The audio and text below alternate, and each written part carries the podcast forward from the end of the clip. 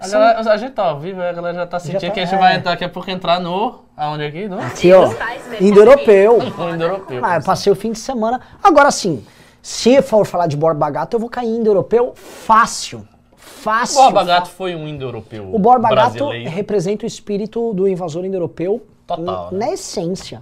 Na assim, na essência. É um, na verdade, eu até estava comentando com você é, hoje, né, que é o, a, direita europeia, que também estuda isso, que também acha o indo-europeu o máximo, tá descobrindo os portugueses. Nossa, o que esses caras fizeram, eram poucos, eram muito jovens. Os caras nas caravelas eram muito, cara de 17 anos, É. 21 anos, Os antigos eram assim, eles conquistavam coisas assim. muito jovens. O cara que fez a conquista da Índia, o primeiro islâmico, tinha 15 anos. É. É negócio assim, como é que pode, né?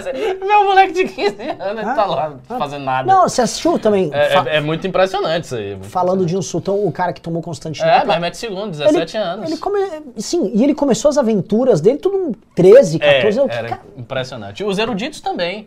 Imam Ghazali, ele saiu numa viagem naquela época, isso aqui, século 11. Ele hum. saiu numa viagem de conhecimento andando aos 12. É, então, aí a gente olha tá essas coisas e a gente fica muito, muito louco, porque assim, nós não somos, não somos nem a, o dedão do pé desses caras. E a gente é tudo velho.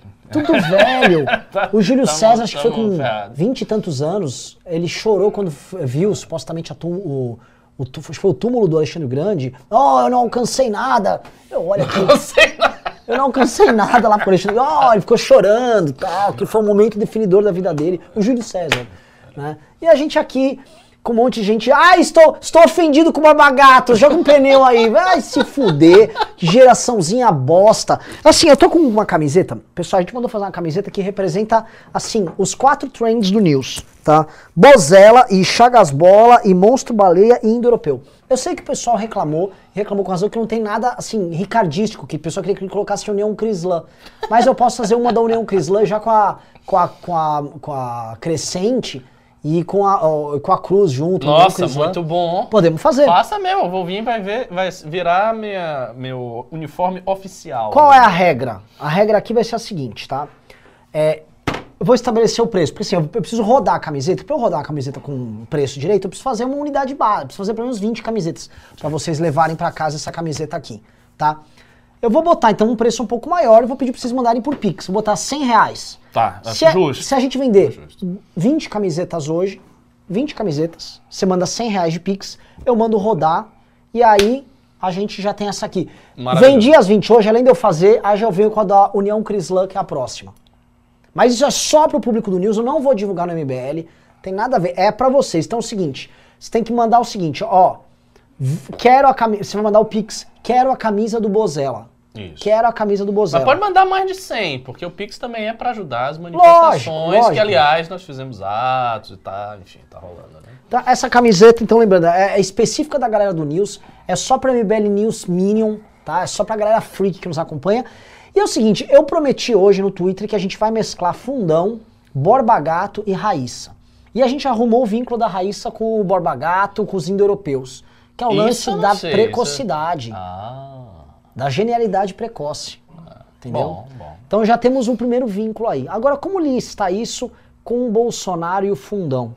E aí eu ia falar sobre a covardia do Bolsonaro e a fraqueza do Bolsonaro e como ele tenta emular as características heróicas.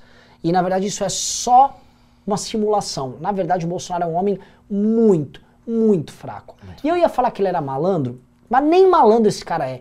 Esse cara cede pra qualquer coisa. O Michel Temer, que era um presidente que tinha 3% de aprovação, era muito mais macho, incomparavelmente mais macho do que o, o Jair Bolsonaro. O Michel Temer tinha 3% de aprovação. Aí você fala, ah, não tinha centrão no governo? Ele tinha, mas não era o centrão que mandava no governo dele. O centrão tinha o quinhão do centrão, mas não era o governo do centrão. Ele nunca entregou a Casa Civil. A Casa Civil era do Padilha, se for lembrar. Lembro. E quem fazia articulação era Moreira Franco e Padilha, dois Exa- caras do partido exatamente. dele. É Moreira Franco em especial, É. amigo pessoal dele Exato. de anos, Então, assim, confiança. O Temer nunca cedeu o coração do governo dele pra esses caras. A equipe econômica dele do Meirelles tocou e aprovou as coisas lá. Ah, ele compôs com o PSDB, ele compôs com o DEM, e aí depois ele compôs com ah, os partidos centrão que tinham lá alguns espaços acessórios um cara de 3%. O Temer, com Mesóclis e tal, muito mais macho. Muito mais macho. Mas incomparavelmente. O Bolsonaro é um frango moral. O Bolsonaro é, é, assim, é patético.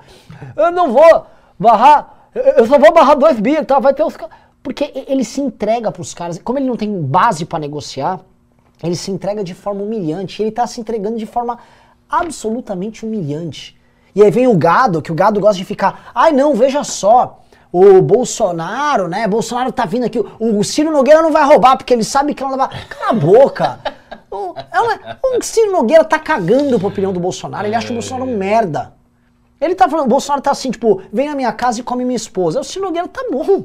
Tá insistindo. Mas não muito. É, assim, é, não todo dia é, é. também. Você não vai todo Só dia. segunda e quarta é. É, também, quando eu não estiver lá também, pô. Pra não jogar a culpa em mim.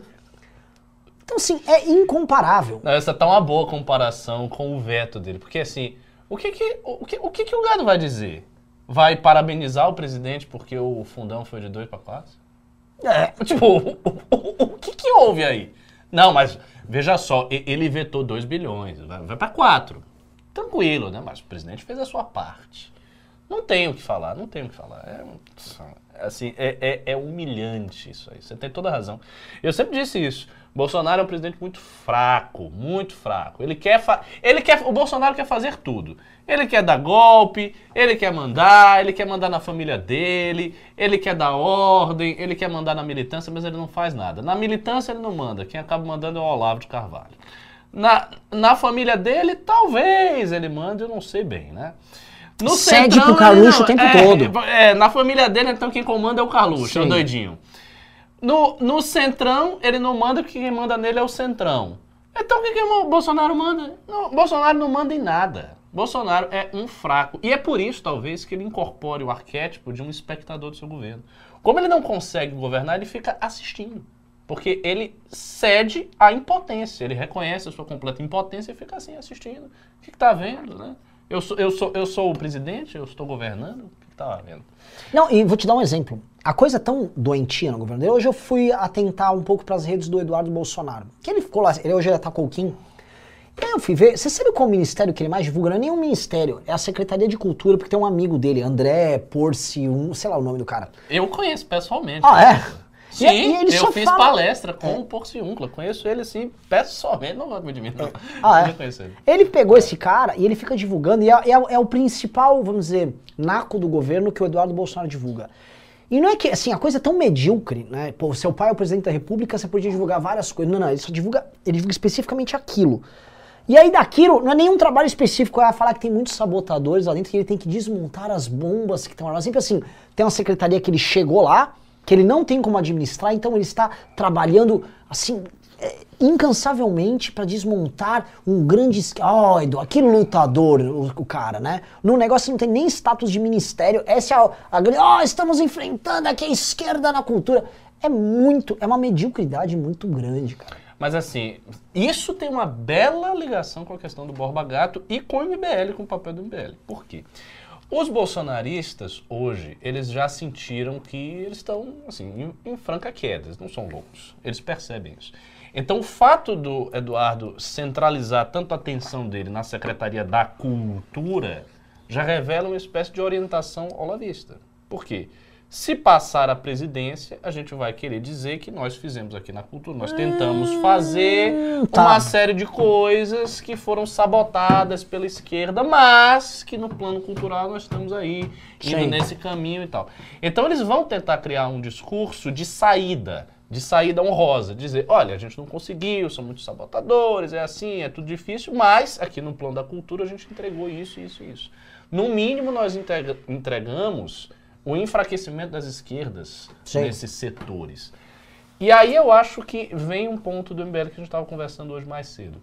Se o movimento entrar com força em certas pautas culturais, não com o discurso do Olavo, com, enfim, não sendo tributário de nenhum discurso alheio ao nosso, mas entrar, por exemplo, na pauta da defesa das figuras históricas e heróicas do Brasil, na pauta da defesa da família, na pauta da defesa enfim, da defesa das, da, daquelas questões morais que são realmente importantes para uma parte do eleitorado brasileiro. Se a gente entra nisso, os bolsonaristas não vão ter nem essa seara. eles vão ficar sem nada, porque eles gostam de sempre fazer a comparação dizendo que os liberais são economicistas. Então eles fazem isso. O, ah, os liberais eles são economicistas, eles não ligam para a questão da cultura. A esquerda liga para a questão da cultura. Então a esquerda domina porque ela domina o aparato da cultura. Ela domina as universidades, ela domina o jornalismo, ela domina o discurso, ela domina a simbologia que está no debate público, ao passo que os liberais ficam confinados a discutir questões econômicas, como PIB, crescimento econômico, inflação e tal. Esta imagem, que é um pouco caricatural, ela tem uma certa verdade, porque de fato existe um estreitamento de horizonte da perspectiva liberal. A gente, a gente vê isso. Não no liberalismo originário lá do século XVIII, século XIX, não. Mas no neoliberalismo, na nova leva do liberalismo das últimas décadas, que é de alguma maneira o liberalismo que está aí no mundo, existe essa, esse problema e também existe uma, uma fraqueza, uma fragilidade perante o trabalho cultural da esquerda, de maneira que muitos liberais adotam esse discurso. Ok. Só que qual o problema? Eles não entregam nada de pauta cultural. Não houve nenhuma vitória cultural significativa dos bolsonaristas no governo. Não houve nada. Né? Se houve, se você acha que houve, por, por favor, diga qual foi. Me diga aí qual foi. O que, que eles fizeram de diferente? O que que, sabe, o que que Fundação Palmares, o que que aquela fundação do Dante Mantovani entregaram em termos de, ah, aqui a gente, sei lá, a gente revitalizou tais obras históricas. Nós pegamos acervos aqui portugueses que a galera não ligava e a gente pegou esses manuscritos, né? E agora transformou isso numa biblioteca online. Pessoas... Eles não fizeram nada, eles não entregaram nada. Então, assim, eles não têm fatos de governança vinculados a pautas culturais, muito menos questão legislativa, né? De homeschool, essas coisas. Eles em si eles não conseguiram nada. E eu acho que se a gente pega esse filão de discurso, aí eles não vão ter nenhum discurso. Dá perfeitamente para trabalhar uma direita democrática, não bolsonarista, todas as pautas culturais que eles eu vou te falar o problema, assim, vou começar, pessoal. Aqui o título tá Raíssa, Borba Gato e Fundão. Vou pedir pro Júnior. Esse aqui são os três temas centrais que a gente vai colocar, mas a gente também vai fazer um anúncio. Pode botar aqui, ó, Arthur Duval, pré-candidato a governador de São Paulo.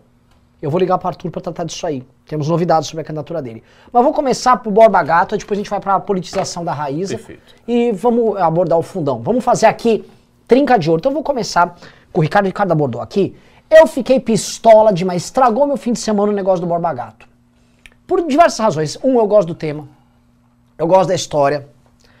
Eu a, o Borba Gato, aqui, especificamente o Borba Gato, era um, uma estátua que eu passava quase todo dia, porque eu estudei ali do lado, estava num colégio chamado é, Colégio 12 de Outubro, ali em Santa Maria. Então, uma coisa que eu conhecia, era uma referência. E eu fiquei pistola, a ignorância. Teve um militante que, se não se chegou a ver, que falou assim: é o Borba Gato que também defendia Hitler e Mussolini. Nossa. O cara botou isso. Né? Borba Gato era fascista também, colocaram era um fascista do Borba Gato. E o que eu achei deprimente, que algumas das melhores defesas talvez as melhores defesas, é, não só do, Borba, do Borba Gato em si, mas da, defe, do, do, da defesa do legado bandeirante, vieram da esquerda. O Peninha, historiador, não gosta da MBL, tá? Só pra ficar claro. Veio do Aldo Rebelo e do historiador, o, o André, não sei o, o André Luiz, do, da, da Nova Resistência. A direita foi incapaz de fazer qualquer defesa e mais. Se eu for pegar vocês aqui nos comentários, não, mas ele é um escravagista, é correto tirar. Eu sou contra você até a fogo, mas o correto é tirar. Não! Caralho! Isso é um entendimento de história tão imbecil. Eu tava conversando com o Ricardo e eu, o Ricardo vai articular isso melhor, mas é o seguinte: é como se você pegasse e fizesse um julgamento com a moral de hoje, com os princípios, vamos dizer, iluministas que, que regem hoje a sociedade de hoje, e você fizesse um julgamento de todo o toda a história da humanidade, você vai passar a régua e vai falar, daqui para trás é o seguinte, nada presta. Júlio César não presta, as pirâmides do Egito não prestam, ah, e os maias não presta, nada presta, entendeu? Ah, não, porque fulano era um conquistador, não, porque Beltrano não, não pode, Beltrano tinha, eh, comeu fulana, o que que acontece? Você pega, faz esse julgamento burro, tosco, e obviamente você fica despido de histórias fundadoras, histórias que criam base civilizacional. histórias que servem de na grandes narrativas históricas. Você fica pelado de tudo, você vira, na boa, um órfão. Você fica um órfão largado, aí vem um professor de sociologia de esquerda, e não tô aqui dando uma de e aí ele vai te ressignificar, ele vai te descolonizar. E aí ele vai contar recontar a história da humanidade de acordo com os valores dele. E aí algumas escravidões são válidas porque elas se encaixam na história dele, alguns genocídios são genocídios que são, na verdade, libertações, e eles recontam tudo. E aí o liberal vem só com o seguinte argumento: não, não, troca o Borba Gato por uma estátua, sei lá, do Luiz Gama. Como se fossem duas coisas detrimentadas. Não, dá pra ter uma estátua do Borba Gato, dá pra ter uma estátua do Luiz Gama, e dá pra você entender que a história é complicada. E a história não é bonitinha, que os personagens não vão se adaptar à sua vontade de encontrar um personagem histórico perfeito para sua visão de mundo hoje, caralho. Não, não existiam direitos humanos no século XVI, XVII. E aí fica esse julgamento burro e a galera do nosso campo não sabe defender. Porque vem no, ah não, mas se quer tirar o Borba Gato, entra com um projeto de lei. Não, tem que barrar esse filho da puta, seu idiota. E eu vi muita gente nos comentários no MBL vindo com essa, com essa, com essa, com essa conversa. Ô MBL, mas o cara é um escravagista, meu. E não entendo nem o mérito se ele era ou não escravagista, porque o Anhanguera era e tem que continuar a rodovia Anhanguera. Sacou? Você só tem um país continental como o Brasil, porque teve uns doidos, e eram muito poucos, que eram em geral mestiços. Sim. E esses caras desbravaram a porra toda, invadiram a América Espanhola e fizeram o maior país da América Latina de longe.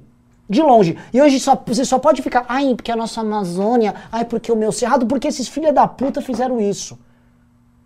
E eu acho engraçado que todo mundo quer ouvir sertanejo, comer comida mineira, né?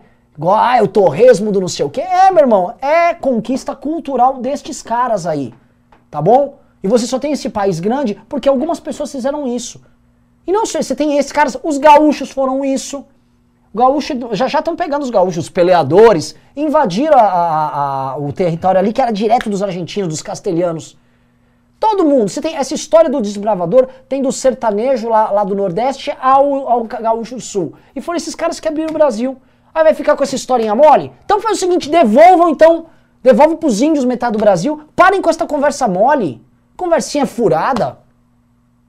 É um saco isso, não sejam isso, porque o discurso liberal purinho é uma bosta, você vai tomar porrada. E Ricardo... Fácil, toma porrada fácil. Vamos lá, esse é um assunto que suscita muitas eh, questões, que é um assunto bem complexo em termos de história. Só para contextualizar o início, quer dizer, o final da sua fala, né? Quando você disse que é, se você vier com um discurso liberal purinho, você vai tomar porrada. Por que, que você vai tomar porrada? Porque você vai perceber que essas contradições elas estão presentes todas ao longo da história do liberalismo e das grandes figuras formadoras do liberalismo. Só para vocês terem alguns, alguns exemplos. É, Thomas Jefferson, a gente sabe, foi um dos pais fundadores dos Estados Unidos, uma das figuras mais importantes da história americana, redigiu a Declaração de Independência dos Estados Unidos e, no entanto, ele era escravista. Ele tinha escravos. Rasga a Constituição Americana. Rasga a Constituição Americana, joga Thomas Jefferson no lixo. Churchill. Ah, porque Churchill teve uma grande participação na Segunda Guerra Mundial, enfrentou Hitler, fez todos aqueles discursos e tal. Ok. Mas Churchill ordenou um bombardeio em Dresden, que é um crime de guerra. Que é Churchill comparável a Hiroshima e Nagasaki, em certo Churchill foi responsável por manter, e ele se esforçou por manter, o último controle do Império Britânico na Índia. Churchill enfrentou Gandhi, Churchill estava atuando como uma figura imperialista. E, no entanto, Churchill não é uma figura de enorme importância para o conservadorismo. Ele não tem virtudes extraordinárias de resiliência, de habilidade como estadista, de carisma, de capacidade literária. Foi um dos políticos que mais bem escreveu. Então, Churchill também. Aí você pega os progressistas. Vai lá. Theodore Roosevelt foi um dos presidentes americanos mais importantes da história dos Estados Unidos. Foi o cara que enfrentou os trusts, né, que criou a lei antitrust, que enfrentou a burguesia, que deu direitos aos trabalhadores que os trabalhadores não tinham. Tudo perfeito mas ele era um social darwinista. Ele acreditava que os melhores e os mais fortes dominavam e os outros deveriam ser dominados. E ele achava isso mesmo. E foi um imperialista. E fez guerra e fez os Estados Unidos sair de uma posição de isolacionismo para uma posição de expansão imperial, que deu o tom da política norte-americana a partir do início do século XX, graças, em grande medida, a Roosevelt e a Wilson, Né? Um do Partido de- do Re- Republicano e outro do Partido E a. Thatcher?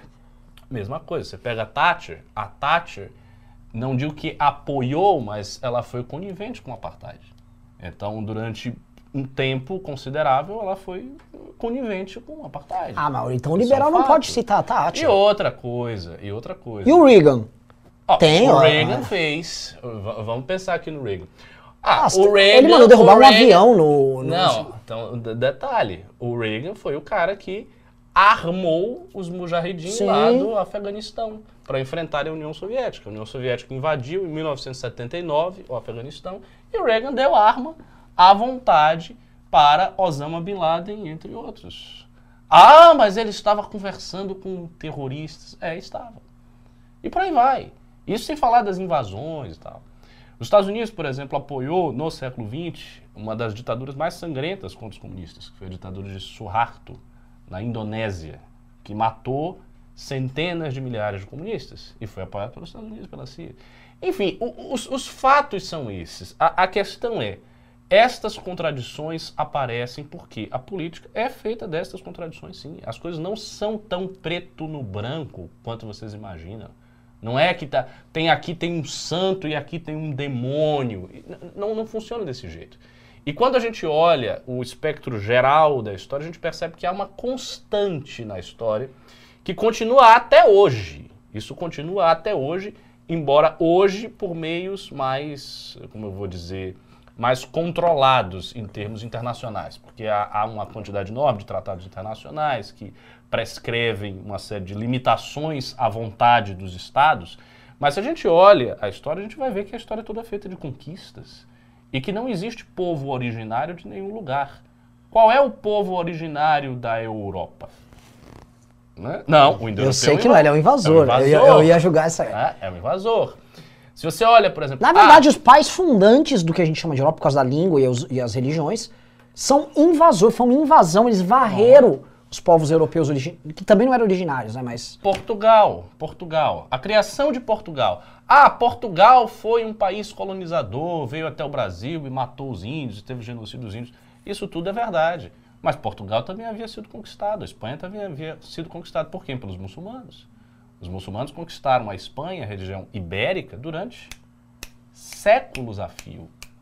Durante séculos a fio. E antes? E antes? E- Veja, você sempre pode remontar. Você fala, ah, mas a cultura europeia é uma cultura imperialista. É imperialista, mas ela, se, ela, se, ela surge a partir do embate direto de matrizes étnicas distintas, a itálica e a germânica. Você tem um Império Romano que nasce ali na Península Itálica e vai se expandindo. Como é que o Império Romano se expandia? Por meio da conquista militar, por meio dos seus exércitos, altamente capacitados, altamente eh, poderosos, exércitos muito bem organizados, legiões romanas, e que invadem, que vão dominando uma série de outros povos.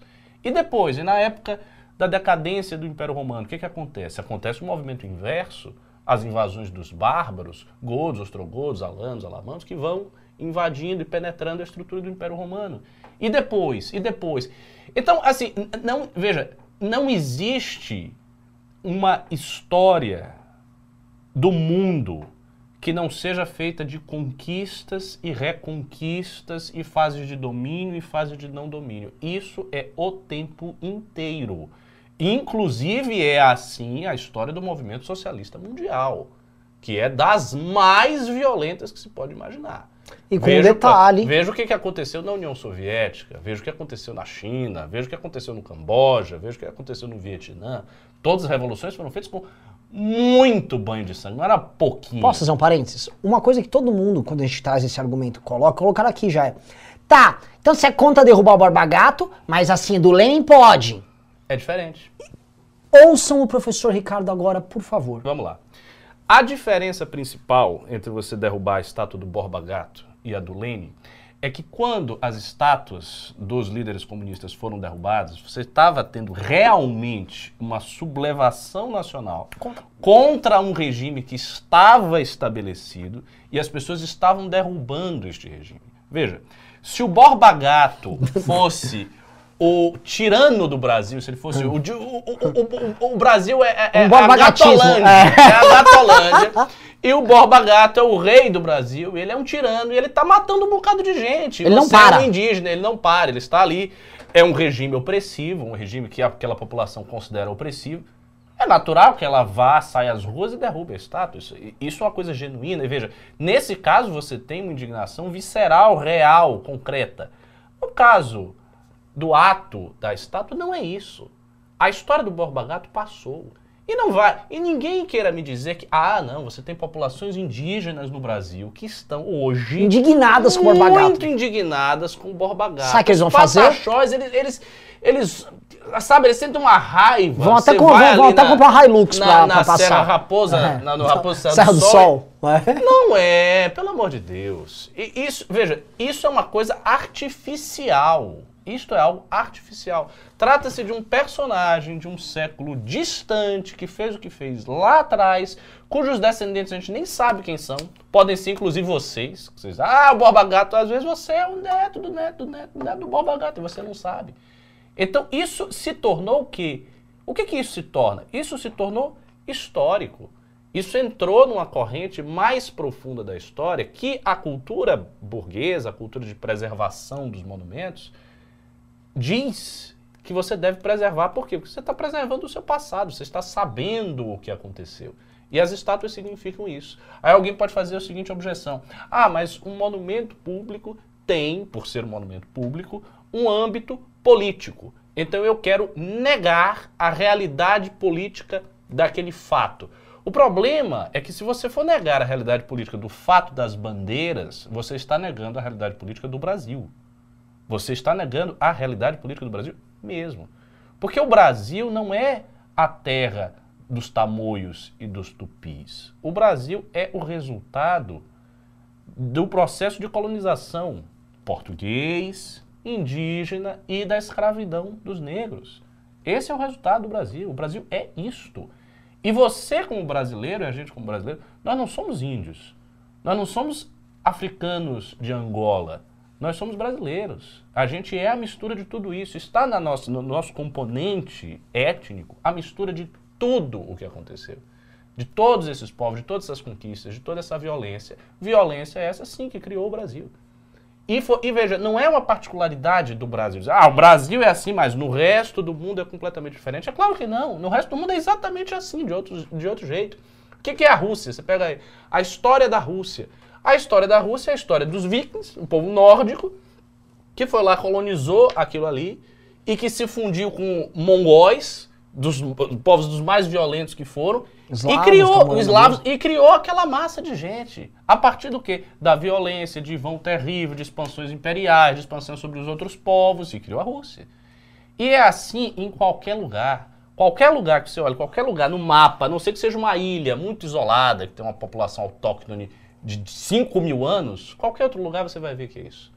É um processo de colonização, de violência, de gente que perde, de gente que ganha, de gente que luta e de gente que é derrotada.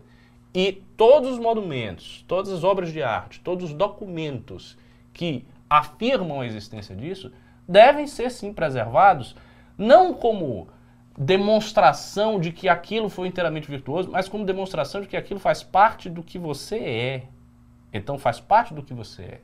Existem estátuas de índios que foram valorosos combatentes da resistência indígena, que houve uma resistência indígena à colonização portuguesa, elas estão aí.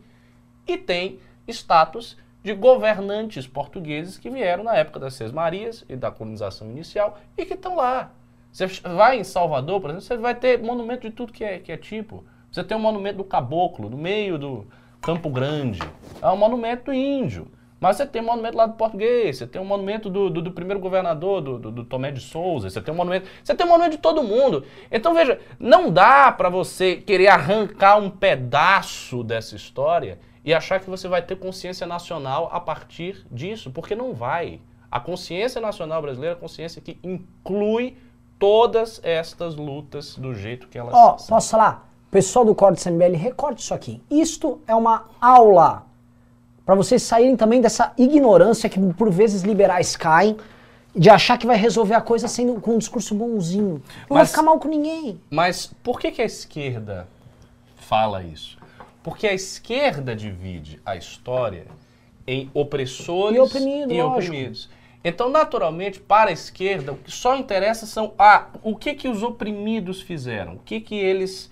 E aí você divide, você olha o processo de colonização como, não, mas veio um povo daqui, esse povo estava aqui, e aí esse povo invadiu aqui. Tudo bem, mas os índios que estavam, por exemplo, na época que os portugueses chegaram, você tinha no litoral brasileiro uma dominância, grande dominância da tribo Tupi Sim. no litoral. A tribo Tupi conseguiu essa dominância baseada no quê? E eles amavam os tupinambás. Tinha que ver, eles se encontravam, trocavam flores em nome da, da União Indígena Brasileira. É isso, eles Eles eram se odiavam, se matavam. Aí o cara pode dizer, ah, mas eles lutavam numa equivalência, os portugueses tinham tecnologia superior. Tinham, mas é, é isso que às vezes acontece. Às vezes tem tecnologia superior e o cara domina. Os Aí astecas. sim. Isso já aconteceu com os europeus. E- Eu, falo assim, eu falo sempre do ponto de vista muçulmano, e eu gosto de botar esse ponto de vista muçulmano, porque nós muçulmanos somos, de longe, de longe, aqueles que foram mais vitimados pelo colonialismo, pelo neocolonialismo europeu. A primeira voga pegou os índios, mas a segunda, que foi a iluminista, pegou a gente. Foi França, Inglaterra invadindo o mundo islâmico de, de- de tudo que é jeito. Norte da África, Tunísia, Argélia, Pe- Egito, dominaram tudo. Mas o fato é, sim, eles dominaram, mas nos séculos de ouro do Islã, não era a gente que invadia tudo?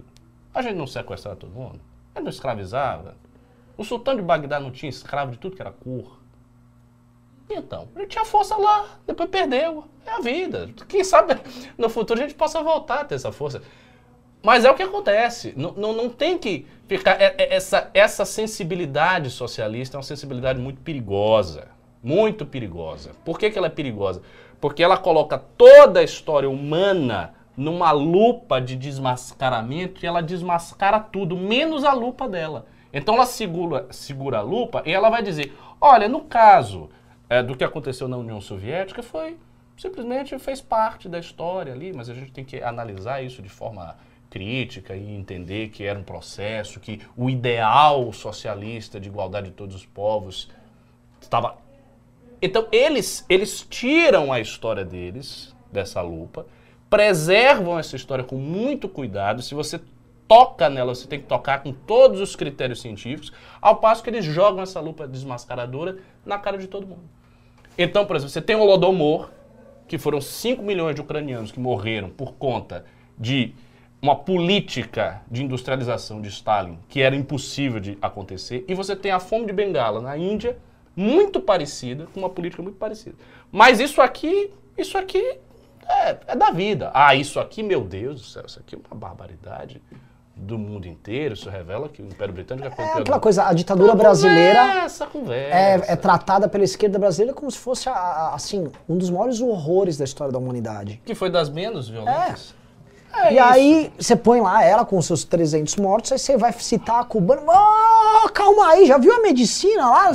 O assunto já. Exatamente. Assim, e, o e aí eu volto a repetir uma coisa que não dá pra ser o otário na sala. O discurso liberal, quando vai tratar dessas coisas, é fraco. Eu vi os liberais se posicionando sobre esse assunto do Borba Gato e foi muito fraco. E você vai perder e vai vir um Silvio Almeida e ainda vai falar que o liberal, esse seu pensamento ele é estruturalmente racista. Esse seu liberalismo, ele é o liberalismo da construção construída através de uma fonética, de uma linguagem que é racista por si só e blá blá blá blá blá blá. E aí ele vai ficar desmontando É e a você posição liberal. ah, crítica, é a posição crítica. Os caras pegam um, um ideário de justiça perfeito e eles vão criticando e, vai- e vão fazendo essas dicotomias entre opressores e oprimidos. E eles sempre vão te empurrar nos opressores. Não importa qual é a sua condição. Por exemplo, em toda a época da Dilma e tudo mais, nós éramos os oprimidos. Você tinha, o PT era gigante, ele tinha uma estrutura enorme e ele dominava. E, e nós éramos pequenos. Mas eles não olham assim. Não, realmente o PT era muito grande, muito forte. E o MBL era pequenininho e estava ali lutando. Não, a, uma MBL é- é a gente representa os Estados Unidos aqui, né? Então se- eles sempre invertem. Eu vou Bom. pedir um negócio, a gente tá com quase duas mil pessoas aqui, falando de um assunto complexo, e olha só, puxa lá, você concorda com a, com a, com a explanação do professor Ricardo? Porque, assim, vocês têm uma aula com o Ricardo pra ver se você não vai ser otário no debate público e mande pimba se você concorda, que- tire dúvidas disso aqui. faz o, o negócio lá. Outra coisa, eu tô com quase duas mil pessoas, eu tenho mil likes. Dedo no like pra chegar gado, pra chegar gente que, ah, eu vou derrubar o status, veja só, sou... Vem aqui agora vamos tratar de outro assunto. Como seria uma chapa da presidência de Borba Gato e Chagas Bola? Puta que pariu. Ambos milicianos. o nome da chapa seria? Uh, nossa, a chapa bola gato, é verdade. Pessoal, também tô avisando. Mande superchat. Superchat não, mande. Não mande superchat, mande. Ai, manda o Pix pra suporte.mbl.org.br de 100 reais. Se você quiser comprar a camiseta. Eu preciso de 20 para eu mandar rodar a camiseta. Que você leva a camiseta. Assim, é do MBL News aqui. Bozella e Chagas Bola e Monstro Baleia e Indo-Europeu. Ou seja, só as nerdices aqui, camiseta especial para vocês. Eu vou ligar pro Carratu para ver se ele, se, ele, se ele mandou rodar, tá? Outra pessoa que eu vou ligar é o senhor Kim Kataguiri, porque a gente tem notícias sobre a pré-candidatura do Arthur para governo de São Paulo. Mas você não vai ligar direto pro Arthur? Eu ia, mas o Arthur, é... vou ligar pro Arthur. É, vai que, vai que ele atende, né? Vamos ver, vou ligar no Arthur, vamos, vamos ver se atende. Vamos lá.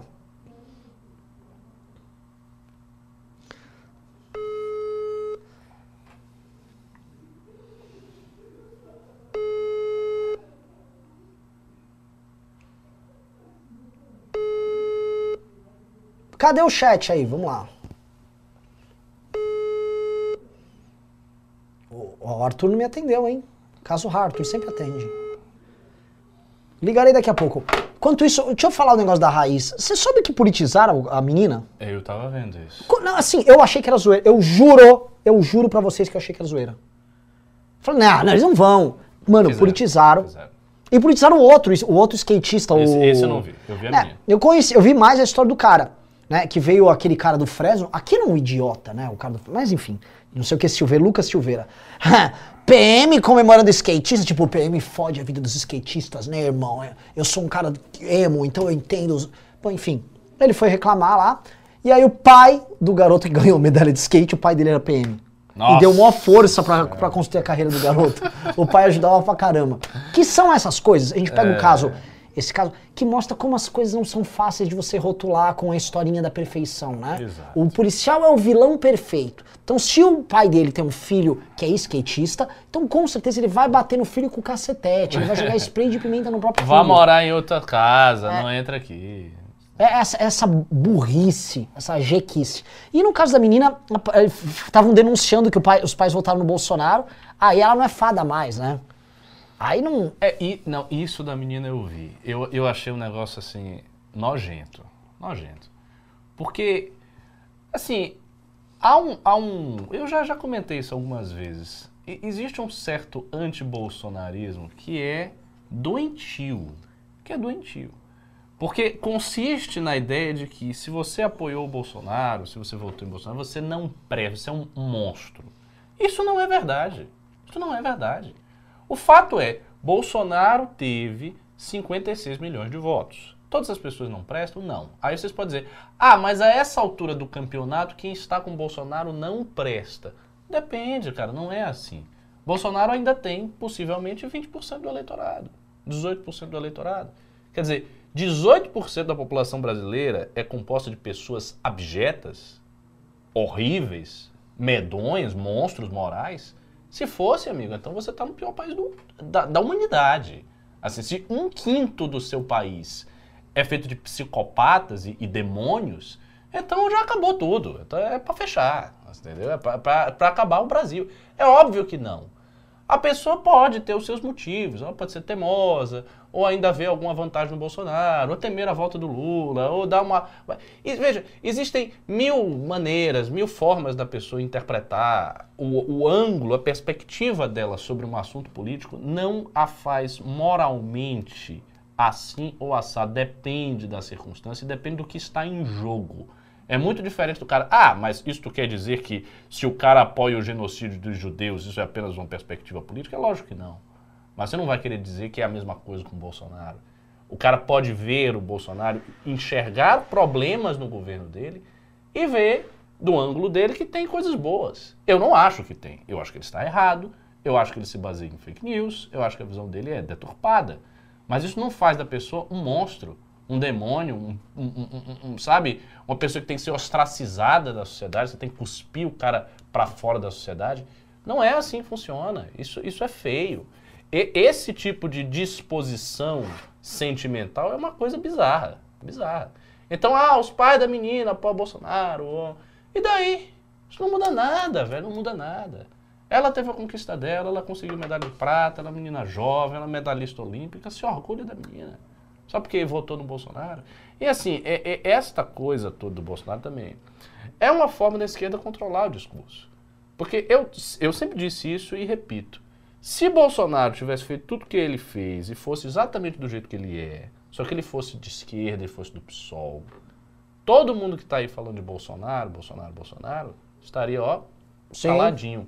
Porque há uma diferença muito grande. Veja, às vezes a gente olha a coisa do do certo ângulo. Ah, mas tem gente da esquerda que apoia a manifestação. Sim, mas apoiar a manifestação nossa, tudo bem, é uma coisa boa. Mas é um apoio, devemos lembrar, contra um presidente de direita que está no campo de direita. Não é equivalente a você ter um presidente de esquerda muito ruim e a esquerda contra ele. Esta equivalência é, o que, é a relação que o MBL tem com o Bolsonaro. A relação que o MBL tem com o Bolsonaro, como eu já disse, é uma relação de perda, de muita perda. A gente teve que perder muito, a gente teve que sofrer muito, a gente teve que perder público. Quanto entrou de Pix? Manda aí. perder espaço. No caso da esquerda atacando o Bolsonaro, não. Bolsonaro não está na esquerda, ele está na direita. Então, para a esquerda, isso faz todo sentido atacar. Tá? Eu, eu estou aqui para esperar o dia que a esquerda brasileira vai atacar, do jeito que o MBL combate o Bolsonaro, um cara de esquerda que seja muito ruim. Não vai fazer. Posso falar? Vai. Os únicos que fazem. É O Eduardo, Eduardo Jorge. É, os de sempre. Que Eles- não são. Eles não são da representativos, eles são pessoas muito específicas, Sim. individualidades assim, diferenciadas, que esses caras realmente têm um diálogo, dá pra você abrir um diálogo real. O resto não dá, não é.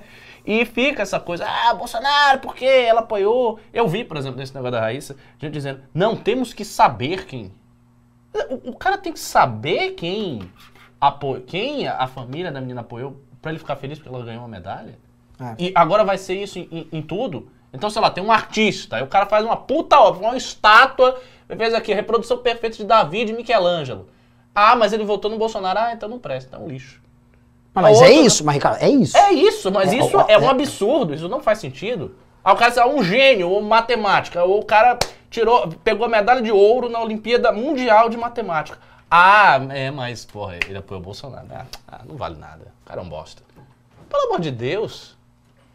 É, Isso, isso é insanidade. Isso é uma doença mental. Não dá pra politizar tudo na vida. Isso tem que parar. A política, veja, isso é uma coisa inclusive conservadora. A política ela tem um âmbito, mas ela tem que ficar Circunscrita âmbito, nisso aí. circunscrita. E o resto da vida as pessoas têm que viver a sua vida e se relacionar sem enfiar a política no meio. Por exemplo, tem gente de direita, aí eu vou falar da direita. Tem gente de direita que eu não sei o que, que eu faço, porque, porque assim, o, o cara não pode namorar uma menina de esquerda. A menina não pode namorar um, um- um- um- cara de esquerda, porque. Por que não? Porque se você está namorando que é a, a- a certidão partidária da pessoa, não, você vai se relacionar com a pessoa. Ela pode ter outros aspectos que aquilo ali você diverge nas outras coisas você converge. Mesma coisa amizade. As pessoas hoje, elas estão acabando amizades já há muito tempo, por razões políticas. Então, o cara de direita não pode ter amizade com quem é de esquerda. Quem é de esquerda não pode ter amizade com quem é de direita, porque você não, não, não consegue ter amizade. Isso é um Pausa, isso é, isso é doença. pausa. Isso é uma pesquisa agora nos Estados Unidos. Perguntaram para republicanos: vocês têm amigos ah, democratas? Hum. Os republicanos, 70 e tantos por cento falaram que sim. Os democratas, 20 e tantos por cento falaram que sim.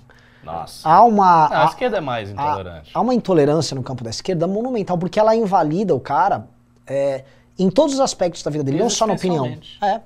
Então, ah, é um evangélico. Eu quero evangélico. ai, ai, olha esse cara aí que ridículo, ele ouve sertanejo. Ele, ele, ele é hétero. Tanto que uma das piadas é. Ah, Ainda tem Lá vem o isso. hétero. É. Lá vem ai, essa piada de hé- hétero. Ele- Eles ficam rotulando, e são rótulos preconceituosos pra caralho. A esquerda é mega. Assim, o preconceito da esquerda é uma das coisas mais nojentas que tem. É abjeto. E é sempre preconceituoso. Só que é o preconceito supostamente de baixo pra cima, né? Ah, eu tô. Eu, sou, eu, eu, go- eu gosto de gay, né? Eu- É, então Porque eu- o oprimido, é, é, ah, então eu- o hétero ah, lá vem o branco aí. Lá vem o branco. É, É. exa- exatamente isso aí. É. E aí eles são, e eles são isso. E eles, em geral, assim, é, é, e esse negócio do Borba Gato me irritou pra um caralho, porque mostra, assim, como eu tenho que ser, eu pessoalmente, falando uma coisa pessoal, como eu tenho que ser vigilante comigo mesmo pra não abrir a guarda pra esses caras. Nunca abrir a guarda. Você tem que ter uma, uma, eu também não tenho medo de conversar. Não pode ter medo de conversar com o cara. exato. Mas você não pode abrir tua guarda, cara. Você pode abrir a guarda porque o soco vem. O soco sempre vem. E vem e não tem esse papo. Ah, é polarização. Eles estão prontos pra te deixar, de- assim, vazio de história, vazio de símbolos, vazio de significado. Eles querem você um, um órfão pelado no meio de uma ilha. Sem nenhuma referência. Você não tem referência de língua, você não sabe nem qual é o teu sexo, porque é fluido.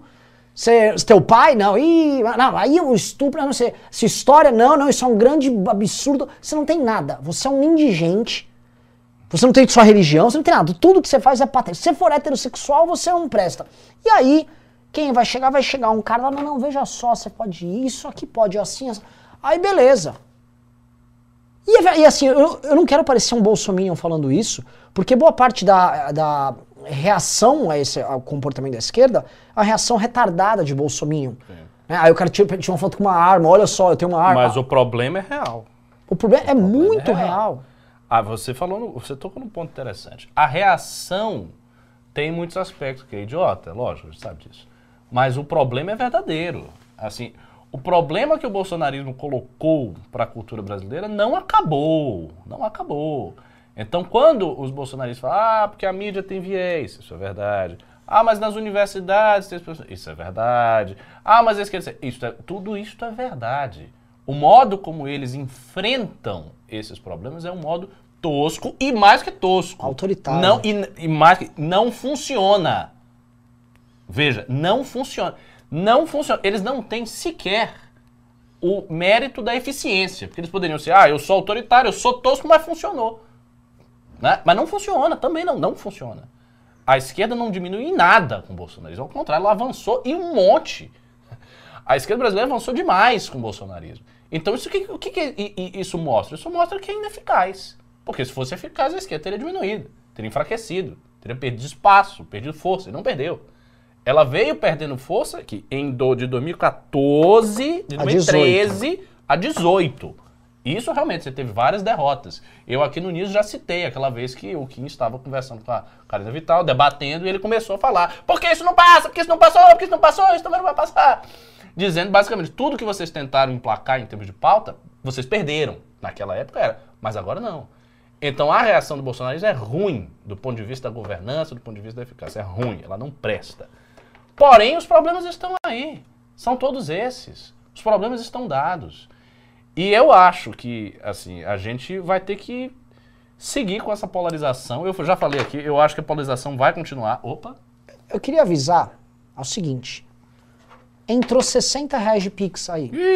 Eu só vou comentar um negócio. rapaz. Esse fim de semana, além das pontes, a gente começou a colar os lambi-lambi. E colou, teve moleque nosso, veio gente ameaçar com arma e tudo mais. Porra, gente, tô com 2.200 pessoas aqui, 60 reais. Suporte arroba E hoje a gente tá oferecendo, mandei rodar a camiseta, ninguém nem pediu a camiseta, nem vou botar, mas vou, vou abandonar. Porra, gente, 60 reais? Vocês querem que a gente enfrente esses caras como? Não tô pedindo tanto. É, Se não- todo mundo tem 2.000 e quase 2.200 pessoas, se cada uma mandasse 10 reais, era 22 pau. É o que o pessoal sempre fala. E se realmente era 22 mil, pô. A galera não manda. Porra. Cê- a gente vai enfrentar esses caras como, velho? Presta atenção, o tipo de guerra que a gente tá enfrentando, que eu imagino, é, vocês comungam disso. A gente tá indo derrubar um governo sabendo que o que tá vindo é tão ruim quanto. E que a gente não é que a gente derrubei o Bolsonaro, acabou. Não acabou, não acabou nada. A gente Aí quer- vem a parte mais Sabe o que é a mais, parte mais É a triste? parte mais a gente precisa derrubar o Bolsonaro pra ter chance de enfrentar o Lula. É. A gente precisa derrubar o. Bolsonaro pra ter chance de enfrentar o cara que tava queimando pneu numa estátua agora. Pra ter chance de enfrentar o cara que tá lá com porra do pronome neutro. É uma guerra! O que a gente tá falando é uma porra de uma guerra. E assim, a tua vanguarda, Eu não quero te deixar desanimado. Você falando, pô, minha vanguarda é a União Crislã e o adorador do Bozella. É. Ó que merda. Não tem muito mais do que isso, não. É o Arthur, candidato a governador, pré-candidato a governador do estado de São Paulo, que assim, tem que eleger a porra do Arthur. A tua vanguarda é o Kim, que é o melhor deputado do Brasil, by far, de longe. É o Rubinho, é o Zanon, é o Ítalo de Sorocaba, é o Márcio Colombo. É todo mundo. É, assim, é uma turma específica. Por coincidência, tá. E quando eu falo que é uma turma específica, é uma turma que consegue conjugar os valores liberais, a defesa o enfrentamento à esquerda e o enfrentamento ao Bolsonaro sem baixar a guarda em nenhum momento. Indo pro pau, apanhando dois anos seguidos, sangrando, pá, pá, pá, pá. Eu, ó como eu acredito no. Que é rock balboa, ó como eu acredito, pá, pá, apanhou, apanhou, apanhou, apanhou. Não é igual Marcel Van Hatten, né, oportunista do Marcel Van Hatten, que agora está ensaiando ataques ao Bolsonaro por causa do fundão. Aí ele está indignado, né? Lembra que eu sempre falei, Van Hatten e toda essa bancada do novo, só bate no Bolsonaro quando dá like bater no Bolsonaro. Que é fato você bater no Bolsonaro falando do fundão.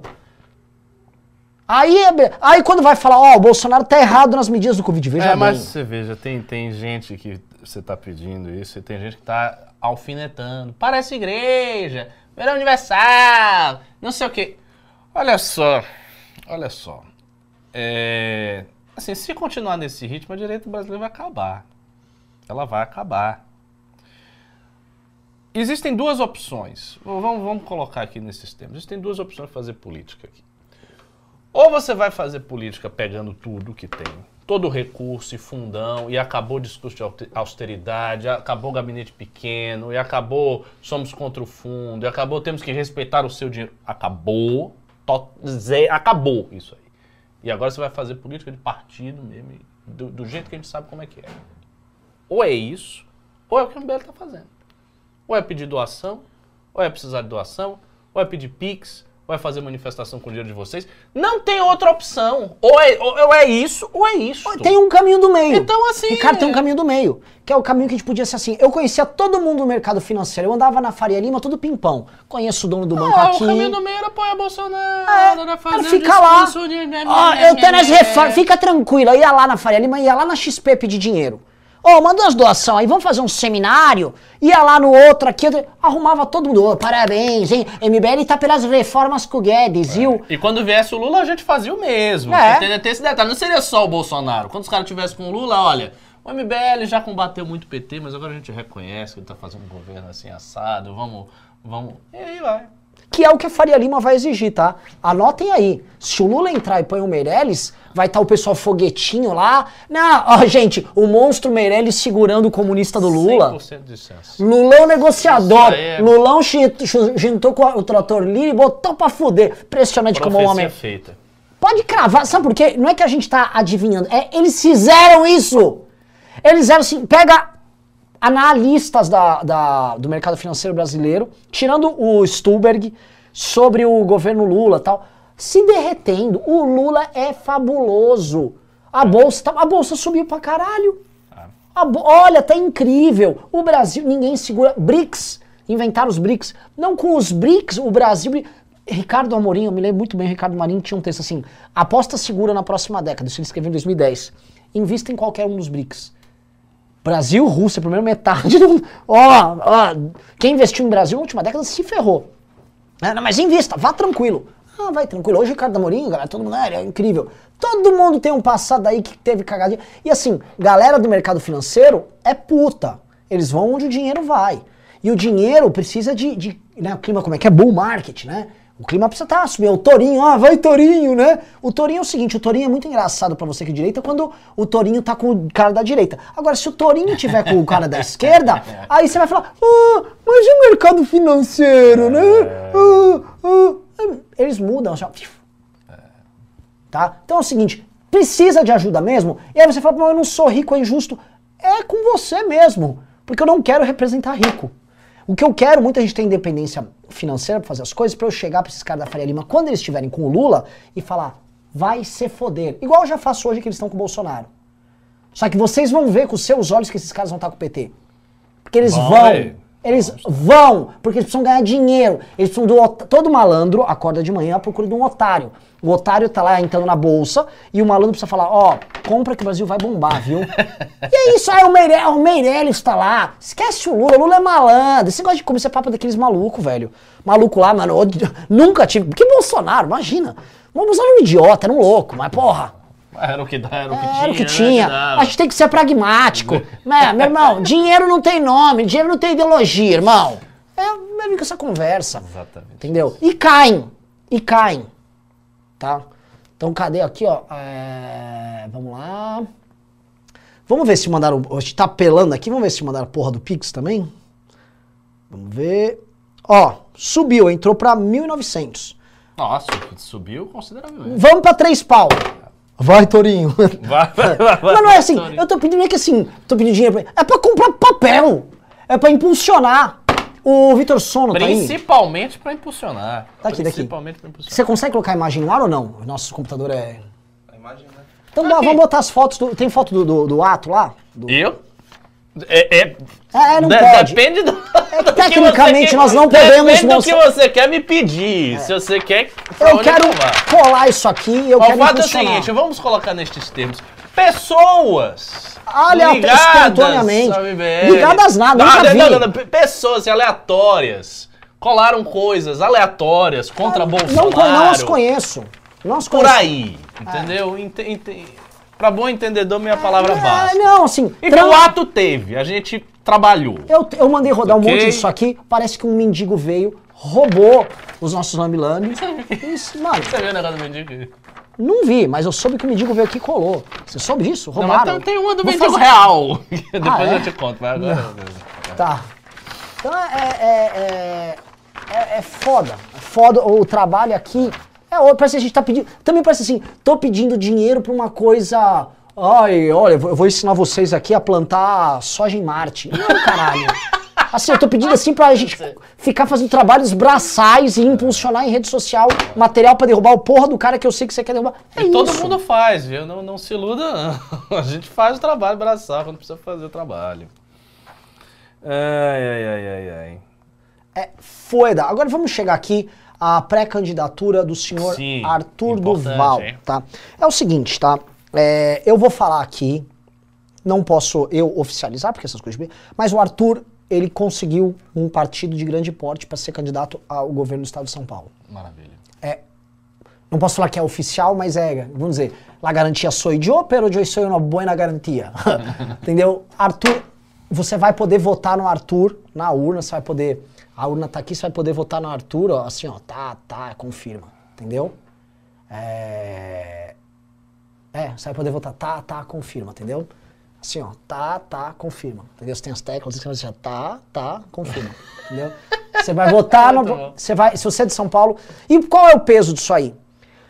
O Arthur Duval e o Movimento Brasil Livre são. E aí eu falo aqui, ó, Renan, mas você é um dos fundadores do MBL, então o que que tem? Pra caralho que eu vou falar. O pessoal tá perguntando se é o PSOL. É, é, é o PSOL. É o Eu PSOL. vou dar a dica, tá aqui a urna, tá aqui, ó, assim, ó, aí você vai ter classe, ó, tá, tá, tá. Quer dizer, vou ser bem mais assim, ó, tá, tá, tá. Ó, se você não entendeu, desista. É que você é lento. É. Então é o seguinte, então a gente... Muito bom. Mas enfim, continuemos. O Movimento Brasil Livre, que é o representante do liberalismo clássico no Brasil e de uma perspectiva de ação política única, que foi capaz de derrubar Dilma Rousseff e está hoje na vanguarda para derrubar outro presidente, o suposto movimento que acabou, o movimento que, novamente, este ano derrubou a PEC da impunidade, que tá com a emenda antiprivilégio andando, que tá no momento de maior queda da direita, fazendo uma academia para formar jovens alunos ao redor do Brasil. O Movimento Brasil Livre está com uma candidatura para o governo do estado mais importante do Brasil com chance de ganhar.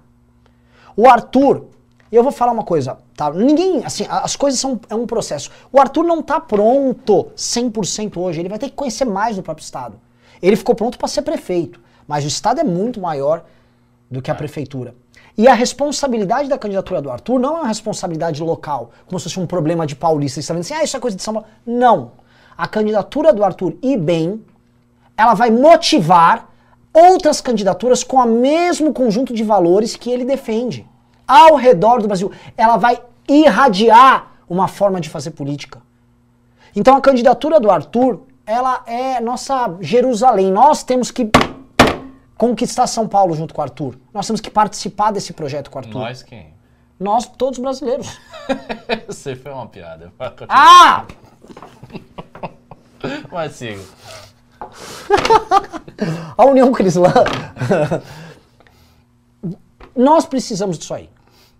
Então, assim, a- essa vitória que a gente conseguiu, que é uma vitória muito, muito sofrida e, e muito lutada, tá bom? É um reconhecimento também do trabalho que nós tivemos ao longo dos últimos anos, que não foi um trabalho de oportunista, que não foi um trabalho de vagabundo. A gente não ficou aqui implorando o partido, fazendo a- a escolha mais fácil o tempo todo. A gente só implorou o seu dinheiro. A gente- a única coisa, os únicos que a gente implora é pra você. coisa, a única É pra você. A gente só implora isso. Tá? A gente não ficou se entregando em historinhas fáceis. Não, agora eu tô com o Bolsonaro, não, não sei o quê. A gente não fez isso. A gente tá sendo reconhecido e vai participar da eleição de cabeça erguida, olhando de frente pro Geraldo Alckmin e podendo fazer as perguntas que tem que fazer pro Alckmin, peitando o PT como tem que peitar o PT, peitando o governo Dória como tem que peitar o governo Dória como tem que ser, porque nós escolhemos o caminho mais difícil. E olha que paradoxal. O Arthur tá podendo concorrer sendo competitivo, trajando. Tra, tra- trajando não, caralho. Tra, é, é, agora esqueci a palavra, com tra? Travando.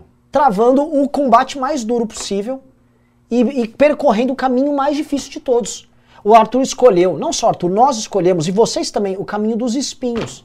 A gente se fudeu no processo. Quem teve conosco as lives de 200 pessoas lá em 2019, quando o MBL acabou, quando os nossos doadores foram embora, quando já era, derrete MBL. Quem, quem, tá, quem tava, tava. Quem viu, viu. Quem viu nosso fim. E estamos agora indo partir para a eleição de forma competitiva com outras figuras e pessoas imitando o nosso discurso.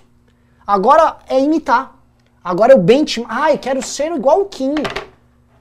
Gente contratando marqueteiro, vou falar o nome, Ciro Gomes, para chegar no público que o MBL descobriu. É. Ciro Games. É, o Ciro Gomes, veja só, o time Ciro Gomes no Instagram. Nossa, Ciro Games foi. Eu vi o Ciro Games. Ciro Games, mas Ciro Games forçou, viu? Acho que a última vez que Ciro Gomes jogou videogame foi há d- d- 200 anos atrás, na época do Borba Gato. Pelo amor de Deus.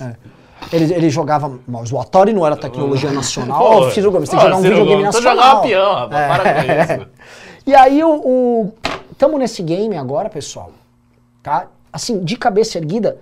E aí eu não quero vir com um discurso motivacional, sabe aquela coisa tipo é, de coach. Vai ter um candidato de coach aí pra vocês. Quem quiser coach vai poder votar. Mas é o seguinte. Faça, olha só, a gente tá tendo condição de concorrer novamente por um partido competitivo. Não faça as coisas da forma como você acredita. Quantas vezes eu tive medo, o Ricardo teve medo. O Ricardo talvez menos, o Ricardo é mais porra louca.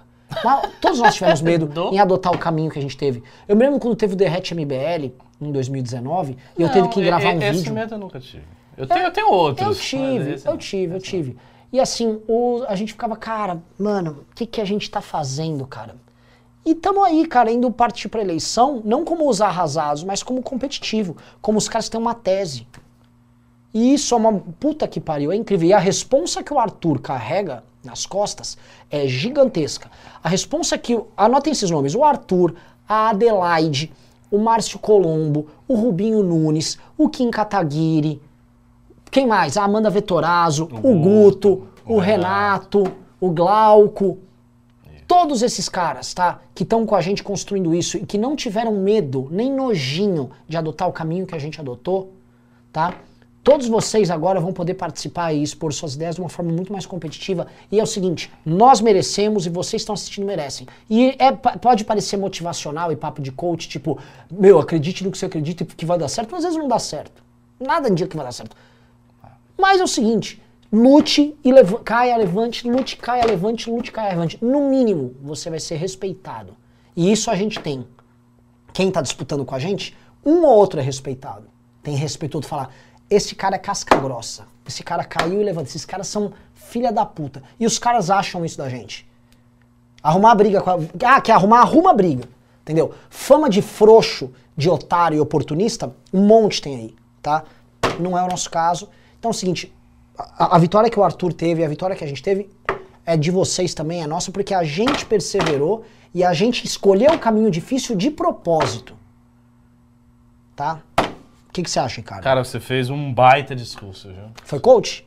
Mas foi bom. Ah, que bom, Foi, que e foi- foi sincero. Sim. Eu sei que foi sincero porque eu conheço um pouco dos temores aqui do Renan, do esforço. Esforço que você faz, pô, esforço de muitos anos para fazer isso aí. Não, não, não é fácil. Vocês tenham noção, assim, não é fácil para o movimento do porte do MBL com a juventude do MBL em termos de movimento. O MBL tem sete anos, isso não é nada. Assim, ter a ousadia de querer colocar um pré-candidato ao governo do estado de São Paulo. Isso, isso é uma ousadia, isso é um arrojo, é um tipo de. até de loucura. De, Sim. Que assim só acontece com o MBL. O MBL é meio megalomaníaco e, te- e tem um aspecto maravilhoso nisso, que é o aspecto de construir algo diferente do que está aí. Porque é muito simples, se não fosse para isso, já tem os partidos. Já tem o PSDB, já tem o PMDB, já tem o PT, todo mundo já está aí. Não precisaria haver movimento Brasil Livre. A gente podia estar fazendo, cada um tocando a sua vida. Você ia, sei lá, ia ser industrial, não sei. Se você. Uma pergunta aqui, agora me bateu essa curiosidade. Se você não tivesse o MBL, você seria o quê? Você faria o quê na vida? Profissão de vida? Como é que você ia ter? Pós-MBL ou se o Não, não, não, de- nesse caminho. Eu não sei. Eu não sei. Eu, eu quando eu comecei o MBL, eu tava. Tipo assim, eu, eu saí do- das coisas que eu fazia, eu tava meio perdido no mundo. Mas considerando assim, você viveu essa trajetória do MBL, mas. e depois, pós-MBL? O MBL acabou. O MBL acabou, cara. Eu não tenho a menor ideia. É, realmente, você, a sua vida tá muito atada, a minha tá um pouco menos. Eu sei o que eu faria. Eu prova- provavelmente eu faria um doutorado, eu segui Isso, carreira você seria acadêmica. A professor. minha, a minha vida, ela tava meio redonda. Eu, eu tinha sido professor no IFBA, mas era, é, tinha, era um contrato limitado e tal. Eu ia ser professor, ia viver a minha vida. O Arthur, eu acho que, esse- considerando que não seria um Arthur youtuber, o Arthur ia ser um empresário, ia cu- cuidar do, Sim. do posto, de, de ferro velho dele lá, ia, ia tocar a vida. O Kim possivelmente seria um baita estudante de direito. Imagina, o Kim já é bom como E ele seria um youtuber também, ele já tava nesse caminho. Já estava nesse caminho. E é isso, e as pessoas iam tocar as suas vidas. O Alexandre, sei lá, ia fazer propaganda pra TV, que ele já fez. É verdade, assim, considerando que eu já tava indo pra esse caminho com o Alexandre, Acho eu ia estar trabalhando com internet, né? publicidade. Talvez eu caísse em marketing político. Marketing político. Que antes de começar o MBL já eu tava dando dicas pro Aécio, a gente fez a candidatura do Paulo Batista. Eu acho que a gente ia pra esse caminho. Eu tava aí fazendo umas campanhas, acho que, pô, é, estaria nisso, É, talvez isso. Seria isso, seria isso. E, no entanto, as pessoas não estão fazendo isso. E, e o que o MBL está fazendo é, é uma coisa única. E eu sempre falo isso. Há, há muito tempo eu já tenho essa convicção. Quando eu entrei no MBL, eu não tinha essa convicção. Não tinha de jeito nenhum. Eu entrei no MBL, eu gostei do movimento, mas eu tinha aquela convicção. Não, vou trabalhar para a direita brasileira através do MBL, que é um, um instrumento entre outros possíveis. Quando eu fui vendo de- o desenrolar das coisas e como o resto da direita se mostrava, eu mudei eh, esse entendimento. Eu vi, não, realmente, o que tem assim, tem um movimento que é mesmo, assim, de verdade, tem uns outros mais ou menos e tem uns que não prestam. Mas tem um que é. Se isto aqui der errado, aí assim, você pega a porta da direita, você fecha, você tranca e você esquece. Pelos próximos anos. Ah, as pessoas vão desaparecer. Não, vai continuar havendo alguma outra coisa. Mas em termos de projeto, assim, projeto grande, projeto ambicioso, movimento, voluntário, essas coisas, isso tudo vai, isso tudo se dissolve, isso tudo acaba. Então a gente tem que manter esse fogo. E a candidatura do Arthur é um passo nesse sentido. A pré-candidatura. Pré-candidatura do Arthur. E é muito importante, e a missão que o Arthur tem é uma missão difícil. O Arthur também é um cara jovem, não tão jovem assim, ele tem mais ou menos a idade um pouco mais novo que o governador do Rio Grande do Sul, tá? Mas ele tem um aspecto que é o seguinte, ele tem que ter a metamorfose do cara representante das indignações pro cara representante das soluções. E também pro cara que. A gente conhece o Arthur, o Arthur ele não tem vínculos passionais com certas coisas. O Arthur, ultimamente, ele vem se apaixonando pela. Ele se apaixonou por São, pela cidade de São Paulo. E ele tem que desenvolver essa. E o Arthur a gente conhece, ele não é um cara que se apaixona por coisas fáceis. O Arthur é um cara meio dificilzão, entendeu? E o Arthur tem que ter isso. E, e ele, essa transformação, vocês vão viver junto com ele. Que é uma Sim. metamorfose, é uma transformação. O Arthur de hoje não é o Arthur governador. O Arthur governador tem que estar pronto na época da eleição. Exato. Entendeu? Agora, quantos caras que não- hoje não estão ocupando cargos no executivo não fizeram nada disso? Bruno Covas nunca foi prefeito de nada. Era um deputado federal inexpressivo, que ganhou com sobrenome, foi vice- vice-prefeito de São Paulo de forma inexpressiva e ganhou uma eleição com as pessoas, vocês me desculpam, com dó dele. Porque não foi um bom prefeito. Foi um prefeito muito ruim. O Bruno Covas foi um péssimo prefeito e as pessoas votaram nele porque ele tinha seis minutos de televisão e todo mundo estava compadecido com a história dele. Aí ele veio a falecer, uma pena, lamento, fico triste pra caramba, e deixou como vice um cara que vocês nem sabem quem é. Ah, mas ele não era, ele não tinha ódio nas redes, né? Não tinha ódio nas redes. É, ele não polarizava. Não polarizou. Aí, entendeu? Então, assim, o Arthur, ele tá abrindo o jogo. E vocês têm que participar desse processo com ele. Porque o processo de crescimento e descoberta do próprio MBL, que erra, acerta e descobre e arrisca e tal, é o teu processo. Você tá vivendo isso com a gente. E a gente fala dos nossos problemas ao vivo pra vocês. A gente mostra nossas fraquezas ao vivo pra vocês. Isso ninguém tem. Nenhum grupo político no Brasil se expõe como a gente se expõe, por exemplo, no MBL News, uma live. É, às vezes a gente se expõe até demais. É. Ninguém faz isso. Ninguém, ninguém tem isso. E isso é uma coisa que, assim, é, é curiosa. Um, um líder partidário olha e fala, isso não tem o menor sentido. É, olha o que os caras estão falando aí, É. esses absurdos. Ah, então, assim, a gente também não tem aquela coisa heróica do Bolsonaro, do tipo, eles têm tudo pronto. O Bolsonaro está num cavalo branco, pronto para resolver os problemas do Ocidente. Ele já é o salvador. É. E aí, repara, É o salvador. ele exige assim, confia no pai. A gente não, mano, assim, pra dar certo a manifestação, você precisa doar dinheiro, precisa que a gente vá pregar coisa. O Arthur vai aprender mais sobre São Paulo, tá? O projeto de governo dele não está pronto. Então é isso, caralho. Agora, as convicções dele, a luta dele e a percepção dele sobre São Paulo, nenhum dos outros candidatos tem. Nenhum! Nenhum. Do Alckmin, que acha que fazer política é ficar tomando café com um prefeito de cidade, ele nunca tomou um café com, uma com um cidadão normal, só na propaganda. Mas com um político ele sempre toma, né? Aí ouve lá, você precisa de uma emenda, aí você, uma ponte. E, mano, cai, tome-lhe café. O Haddad quer entregar o São Paulo pro PT para destruir a Polícia Militar de São Paulo e aí levar à frente um grande projeto de poder do PT, que sempre passou por tomar São Paulo e Minas ao mesmo tempo. É. Sempre foi. Eles precisam tomar esses dois aqui. O, o. Quem tem mais? Tem o Rodrigo Garcia. É, o Rodrigo Garcia, dizer o que dele? Nada, né? Não tem nada ali. O. O. o, o que mais? Boulos, que é basicamente um Haddad mais avançado na esquerda. Sim, E o Márcio França. sim. O Márcio França é o quê? Márcio França É um representante da burocracia. é da burocracia.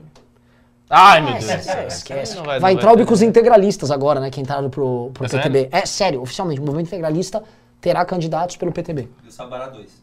Nossa senhora. E tem o Sabará pelo novo. Acho que o tentam Sabará. ressuscitar as coisas, né? Esse negócio já morreu, pô. Meu Deus do céu. Mas enfim. Vamos ler os pimba, né? Vamos ler, estamos até Tem, atrasados. tem, um, e tem um monte de pimba, eu acho. Tem bastante. Boa. Manda aí, manda aí. Mandei pro Renan, tá? É? Então, por favor, Renan, faça as honras. Eu quero saber, pessoal, quem mandou o Pix é, falando da camiseta, que eu já quero separar se teve 20 camisetas pra mandar rodar a camiseta, tá? Era 100 reais e avisar, ó, Pix camiseta do Bozella tal. Vamos lá. Cadê o- os pimbas hoje? Tenente Bigode falou, boa noite, Renan, boa noite, professor. Tenente Bigode, muito bom. Vim dar uma ideia, mudem nome em jogo online e coloquem 12 de setembro fora Bolsonaro. Toda partida eu mando isso no chat. O Kim tem que fazer isso que ele faz os jogos É, online, mas é. você que joga jogo online já muda. Cara, é um mantra a divulgação da manifestação. Mas eu vou voltar para a Twitch. E a minha Twitch, já digo aqui, é muito melhor do que a do Kim de qualquer um aí. Minha Twitch é que é o, é o verdadeiro creme de la creme, é onde vocês vão aprender a verdadeira filosofia. A gente discute de tudo, de Traveco até Jerusalém. O negócio é amplo. Tenente Bigodes falou outra ideia. Como aqui no interior não vai ter manifestação, pensei em ir na rodoviária e panfletar para quem estiver indo para São Paulo. Eu mesmo vou de buzzer. É ótimo, mas a gente também vai armar as carreatas do interior para São Paulo, tá? Tenente Bigodes falou: sigam javalis do terror, grandes javalis terroristas. Herbert Amaral mandou: tento mandar pimba e disse para eu reeditar a pergunta. Por que acontece isso? Qual a regra? Não sei. Murad Zidane disse: vocês podiam mandar alguém para questionar Bolsonaro no cercadinho dos gados de um jeito. Já fizemos no passado. Hoje tá bem mais difícil colocar a gente lá. Felipe Soares disse: nem Lula nem Bolsonaro, bola gato 2022. Tarcísio Queiroz disse, Ricardo, deputado do estado da Bahia em 22, por que não? Não, eu, não- eu não, eu não quero ser parlamentar, eu não quero me envolver com isso. Eu, eu gosto de ser professor, é isso que eu quero ser. Se eu pudesse, eu só faria isso. Vitor Machado falou, e se fosse uma estátua do Che, do Lenin, vocês tirariam? Cara, mas por que, que teria uma estátua do Lenin e do Che no Brasil? tipo, não. Agora, agora eu vou, dizer uma coisa, já que você pegou do Che. Lá em Cuba está tendo esses, es- esses protestos. Se tiver uma estátua do Che, uma estátua de Raul Castro, uma estátua de Fidel, e nesse protesto, a população cubana querendo derrubar o regime e tal, vão lá e derrubam a estátua, isso é uma coisa que eu particularmente aprovo. Eu É lógico. regime. E, é di- e veja, isto é diferente. Não é a mesma coisa. Não é a mesma coisa. Você pega essa. Agora você pega uma estátua de um ah, rei de Cuba do século não sei o que. Aí, pô, que, que tem, tem a ver uma coisa com a outra? A gente não vive, como o Ricardo disse, nós não vivemos É. no regime do Borba Gato. Não tem nada a Ó, ver. estamos vivendo já- sob o governo das bandeiras aqui. Porra, já pode- Vamos lá. O Vitor Machado falou, não, já foi. Danilo Gaio falou, hoje foi tenso, estava colocando lambi-lambi na rua e foi ameaçado por um cara levantando a camisa com uma arma na cintura. Onde vamos parar? Nossa. Heróico você, mas é isso. Só quem vai pra rua e vai fazer, conhece as histórias. E aliás, lembrando, não é só dinheiro, tem aqui 1209euvô.com barra voluntários, nós precisamos de mais voluntários. Hoje eu pedi pro bem, pro mago, tirar a galera que não tá fazendo nada, pra botar gente que vai trabalhar. A gente precisa de braço. Ah, olha, tem uma galerinha aqui, assim, que está se matando aqui. Sim. Essas pessoas vão ficar exauridas em algum momento. Eu não acho que elas vão aguentar chegar até 2 de setembro no pique que elas estão. Se vocês não forem no lugar delas, vai faltar gente para fazer as coisas. É. Aliás, Thaís, o Arthur. É, a... Você quer que eu cite? Cite, eu por vou favor. citar. Thaís, o Arthur, a Larice, a Nicole, ah, o- o- um, tem um outro Ricardo, tem o, aque- aquele carinha, um, um- um mais coroa, agora perdi, o- perdi o nome. Tem o Fernando. Tem, tem uma galera que está indo repetidamente nas faixas, em lambi-lambi, em tudo que tem, pô. E essas pessoas precisam de ajuda, elas, elas vão ter que descansar em algum momento. E não é que ah, elas vivem disso. Não, elas trabalham, elas fazem outras coisas e pegam os seus dias de folga, pegam os seus fins de semana para fazer isso. Então a gente tem que apoiar essas pessoas muito. É, essas pessoas hoje, elas são a vanguarda da vanguarda da vanguarda. Se dia 12 for um sucesso, mais do que nós, é por causa destas pessoas que ele citou aqui. Pois é. O Pablo falou: o Marcel está sendo atacado pelo gado no Twitter após criticar o presidente pelo aumento do fundão. Como diz o filósofo brasileiro, quem vende alma ao demônio aprende que o capeta cobra com juros e correção monetária. É, cara, você vende alma de várias formas. Vender com o lira é só uma das formas. Ficar acenando pro gado é vender alma pro capeta sim. Tenente Bigode disse: imposto é roubo, estado da violência. Não. Felipe Donadi disse: na semana que se lançou o candidato, Eduardo Leite tomou uma esculhambada do João Willis e não teve a decência de responder à altura. Mais um covarde como esse é definitivamente campeão. O Leite, ele toma escu... é, é, assim, ele, ele é lacrado pelo João Willis. né? Porque ele precisa, como PSDB, transigir com, com o PSOL. Não, veja só, veja só. Acho que o PSOL tem um ponto também. Veja só, há exageros, há um autoritarismo nessa militância, tá, João Willis? Eu vi um autoritarismo aí. Agora, E não co- pede impeachment do Bolsonaro também. Uma coisa né? também que a gente. Uma honra ao mérito. O Dória, sobretudo no início dele, ele era um pouco diferente disso. Eu, eu acho que no início ele tinha um negócio que ele. que mudava um pouco essa lógica do PSDB. Ele era um pouco mais assertivo. Quem, o Dória, você disse? O Dória. Sim, É, ele era. Dória, é. Mas é, o lance do Dória, vocês têm que entender, falta reflexão pro Dória. Ele é um cara de feeling, ele é um cara marqueteiro. Então ele entendeu que ser contra o Lula e ser muito duro em 2015, eu lembro. 2016, pá, ouro. Agora ele entendeu do Bolsonaro, só que ele não consegue refletir que não é ser contra o cara, é que talvez você tem que defender um conjunto. E qual é o conjunto que você defende? E como você defende? E pra quem você defende? Falta substância. É. Né? É, é isso. Exatamente. Vamos lá. O Thiago Medina falou: e as contradições do Tchê Zumbi aí são críticas válidas? Qual a métrica? Porque parece que escolheram uns convenientemente para bater. Não, eu acho que as contradições de todo processo histórico são objeto de crítica válida. Você pode fazer críticas, você pode dizer que o, o processo das bandeiras foi um processo violento, Exato. que os índios morreram, que a colonização legou a morte de inúmeros índios, milhões de índios brasileiros, que havia. Tudo isso você pode fazer. Mas o, mo- o monumento está lá para celebrar uma parte da história que faz parte da sua vida. Então, não me parece que o correto aí é você destruir o monumento. Porque se você começar a destruir todos os monumentos que têm alguma ligação com os bandeirantes, com os colonizadores, com Portugal, com o processo histórico, você vai simplesmente destruir toda a história brasileira. E aí vai ficar. E vai, e vai ser uma ironia, porque aí você vai ficar com os monumentos da resistência sem saber os outros, sem ver nada. Essa é a resistência a quê? Não é? Novamente, e, e como toda história tem essas coisas que nós consideramos contraditórias de acordo com a visão de mundo que a gente tem hoje, como você vai idolatrar um herói que é, escravizava as caravelas, eles não sei o que, matava. O Vasco da Gama chegou lá, e chegou bombardeando os indianos, é. tacava bom. Ah, não, não me serve para mim. Você não vai ter nada. Não vai ter nada. Alexandre o Grande não prestava. É, ele destruiu Tebas. por definição, ele chega conquistando. É. Para ter um conquistador, você tem um conquistado. Isso, isso é um dado básico. Você não, não existe vai, conquistador sem você conquistado. Não ter, você não tem base histórica nenhuma. Aí você vai ver a Ilíada, até as coisas que são mitológicas, não. Apague a Ilíada. E ele já, já vão mandar apagar, tá? O, o Monteiro Lobato, reescrevam o Monteiro Lobato. Esses caras são os tarados. Só que o que eles querem é bem claro. Eles não querem nem que você saiba, assim, sua, seu sexo. Até, até isso eles querem discutir. Eles querem discutir biologia. Eles querem te deixar torto de tudo. E eu não. Cara, eu não tô sendo bolsominho, Ricardo. Não, você tá Eu tô falando, falando uma coisa. Você está falando no popular o que é verdadeiro na teoria. É isso mesmo. Eles querem te diluir. Você, você é, é um, um, um processo só. E aí você não tem nada, você não tem nada de sólido, você não vai poder pisar no chão. Não, isso não é um chão. E aí você fica solto no mundo e aí você é controlado. Quem não tem base para nada é controlado por outra pessoa. Ponto. Por isso que ficam esses apresentadores de TV igual uns idiotas. Ai, veja só! Eu lembro quando vacinou a, a, aquela moça. O Dória vacinou lá uma enfermeira, aquela mulher negra. Ai, é uma apresentadora da CNN. Uma mulher negra! Uma mulher negra! Eu tô Ela é uma mulher negra! Aí eu vi o Eduardo Leite. Eu sou gay! Eu sou gay! Uma mulher negra! Ele é trans! Ele é trans! Eu sou gay! Igual os histéricos. É. é coisa de débil mental, velho. É coisa de retardado. Mas lógico, é pra tornar as pessoas retardadas mesmo, velho. Tô parecendo o Olavo, mas é verdade. É que o Olavo também faz isso, né? Cloroquina! Voto impresso! É. Uh, Tenente Bigodes falou: história de todo estado, violência, ANCAP, Estado da Violência. Ricardo, não, mas veja bem, Renan, foi necessário, poxa, imposto é roubo, a rua. Ai, ai. É o que ele tá reclamando. É o ANCAP que acha que... Não, meu amigo, veja, a história humana é violenta, não é do Estado, não. A história dos entes privados também é muito violenta.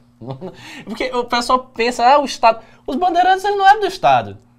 Eles eram figuras privadas. Era um cara, o bandeirante, era um conquistador, um aventureiro, não era coroa portuguesa. Os bandeirantes, inclusive, não tinham tanta relação. Outra coisa que, assim, você pega os, dos, como falar dos conquistadores espanhóis, né? O Cortés foi tipo, ele foi com uma tropa muito pequena e ele ficava chantageando lá a coroa espanhola. Não, eu vou pegar aqui e tal. Era um game que o cara tinha. É. O, o, esse processo é muito mais doido do que você imagina, muito mais solto, até porque o controle burocrático. Era, cara... era bem menor na época, inclusive. Você levava meses para cruzar da Europa para América. Aí você chegava com a correspondência lá com um padre ou com um burocrata da coroa lá. E enquanto você, você já tava... inventava correspondência, é. forjava lá, dizia que tinha uma coisa que não tinha, mandava uma carta pra metrópole dizendo que tinha. Ah, oh, achei aqui, um bocado de coisa, não achou porra nenhuma.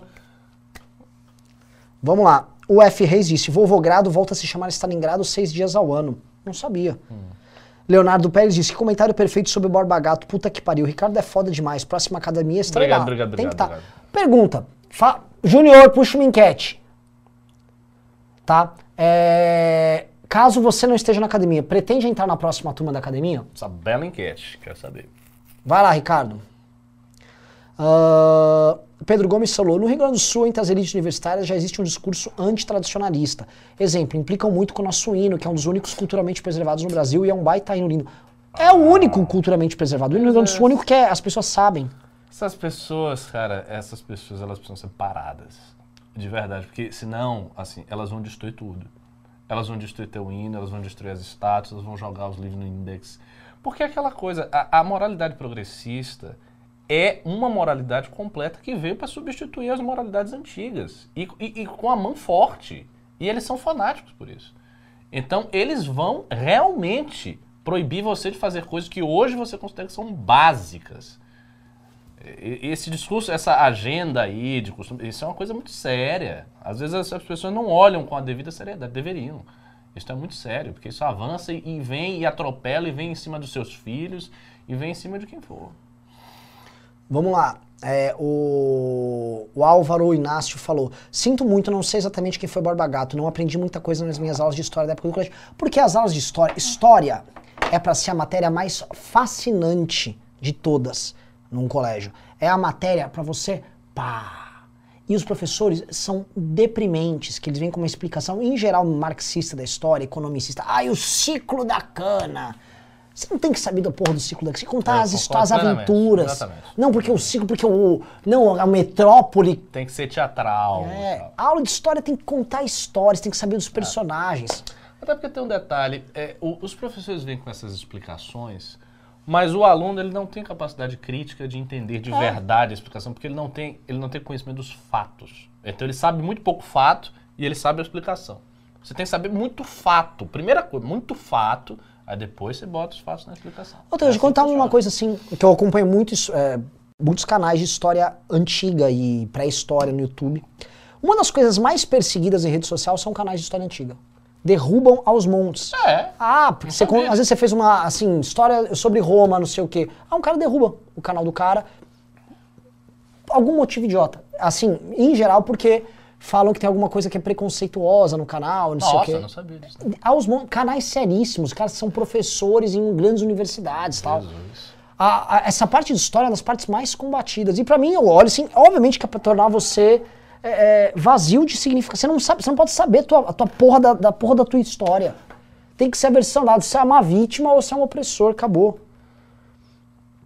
Professor Dr. Faustino falou: fala sobre o Marcel e as afirmações da Joyce parabenizando os feitos do Arthur, dando a entender que apoiará. A Joyce? Aonde? Eu não sei, mas tá de parabéns a? Joyce. Parabéns. E o Marcel não fala nada, ele não tá de parabéns, não. Esse é o seguinte, já passou do ponto. Não se fica com. Olha, tem algumas críticas ao fundão, hein, Bolsonaro? Mandou mal, hein? Ó. Bruno da Silva falou: divulguem mais o site do MBL News e o usem de alguma maneira para propagar. Cara, a gente parou com o site do MBL News por uma razão bem simples. O Facebook acabou com ele. Não dava visualização nenhuma. O Álvaro Inácio falou: tem como mudar os dados no site? Coloquei um que estava disponível em alguns dias, que ia aumentar e colocar que estou disponíveis todos os dias. Ah, não sei. Não sei. Faz uma outra inscrição. É, vai no Instagram do Mago Liberal, pergunta pra ele, que ele tá cuidando do, do cadastro. Deus é tudo falou. Vocês falaram sobre a Tátira. O que não pensaria a direita quando soubesse que ela auxiliou o Khmer Vermelho? Uma das, se não a, ditaduras mais doentias Não, do século isso eu XX. não sabia. A Tátira auxiliou o Khmer Vermelho como? Porque assim, o Khmer Vermelho era uma ditadura comunista no Camboja. Parece um pouco estranho, mas é possível. Talvez eu não, não saiba. Mas como é que rolou isso aí? Ó, o não aqui da academia tá ganhando 58 a 42. Agora eu queria saber desses 42% que votam sim, ou seja, quase uns 300 alunos. Vocês Ah, mas, são mas talvez é isso, talvez seja honesto e Sim. talvez a gente tenha mesmo, gente. Você já tem aí 300 alunos, já tô feliz. Eu já avisei avisar, são pessoas que não não estão na academia Isso. esse ano. É, João Pedro falou, Renan, uma palhinha sobre o tal do Kim Paim que tá pautando até o Rodrigo Constantino. A situação de- do bolsonarismo é tão deprimente que, de fato, um cara como esse, ele passa a ganhar relevância, porque o Alan dos Santos não pode falar, outro não sei o quê, babá. Então você começa a pegar, tipo, a... a- na- teve uma época, na- quando a Alemanha tava, assim, rapa do tacho da, da Segunda Guerra Mundial, que eles começaram a colocar criança no exército, que não tinha mais combustível para abastecer tanque, os caras criaram álcool de beterraba para abastecer as máquinas militares deles. Então, assim, o que o Bolsonaro não tá fazendo tá fazendo agora isso. Entendeu? Pega, pega esse cara bizarro que esse Kim Paim é. Obviamente é um ser bizarro, um, pro- um propagador doentio de fake news.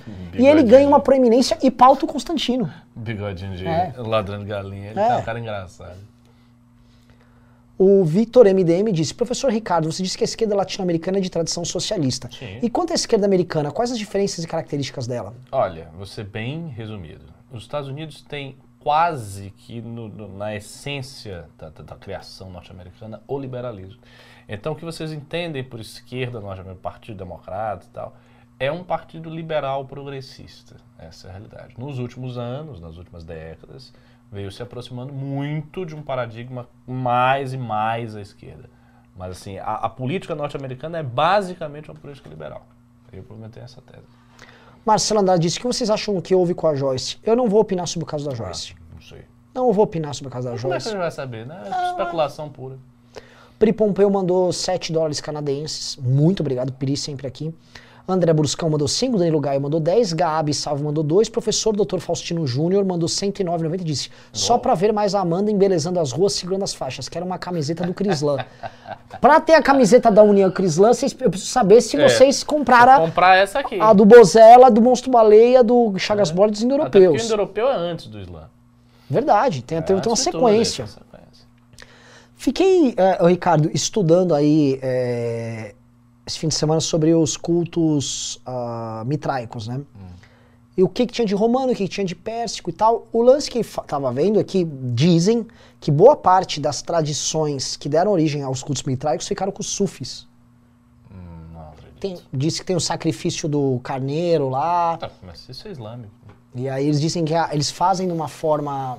É, não sei. Assim, eu teria que ver. Eu acho que não. Assim, a- o sacrifício do carneiro no Eid al-Adha e no Eid al-Fitr é, é- é- é, assim, é abraâmico. Isso está na Torá. Então, assim, Mas depois eu queria ver se tem algumas similaridades, que esse assunto me deixou, me deixou curioso. acho difícil. Ta- talvez exista similaridade, porque assim, nem toda isso é uma coisa muito importante que você aprende com o Guénon e tal, companhia. Nem toda similaridade é uma similaridade de, de, de, de- de transmissão histórica. Às vezes é uma similaridade de estrutura. Entendi. Porque como existe a realidade, existem similaridades que advêm da realidade. Sim, e não de um vínculo histórico, de uma Histórico, árvore que vai. é. Danilo Gaio mandou 10 reais. Danilo Gaio disse: Vamos doar, galera. Maravilhoso, essa é a pegada. Álvaro Inácio falou: Bolsonaro é o subchefe, Lula é o chefe. Vamos que vamos, um inimigo de cada vez. Todos cairão sob minha lâmina. Sim, exagerei, mas tá certo. É isso aí. Cara, o lance é o seguinte: a gente quer ganhar do Bolsonaro pra ter chance de brigar com ele. É isso pra mesmo. ter chance. Não é que. é- é- me parece aqueles filmes assim que você. É terminou, meio bizarra É. a situação da direita. Tipo assim, a gente vai sair todo machucado da luta contra o Bolsonaro. Pra enfrentar o outro a que gente tá sabe, ali. E a gente tá quebrado. Sabe aquela cena que o Capitão Tá lá América. gordão, descansado. É, de boa. ele tá tranquilaço. A gente vai chegar todo rasgado, sangrando assim, né? Pum, abre a porta do PT, é o Lula. Ah, não, vou fez de novo aqui. A gente vem tudo arregaçado. Vem, filha da puta. É isso.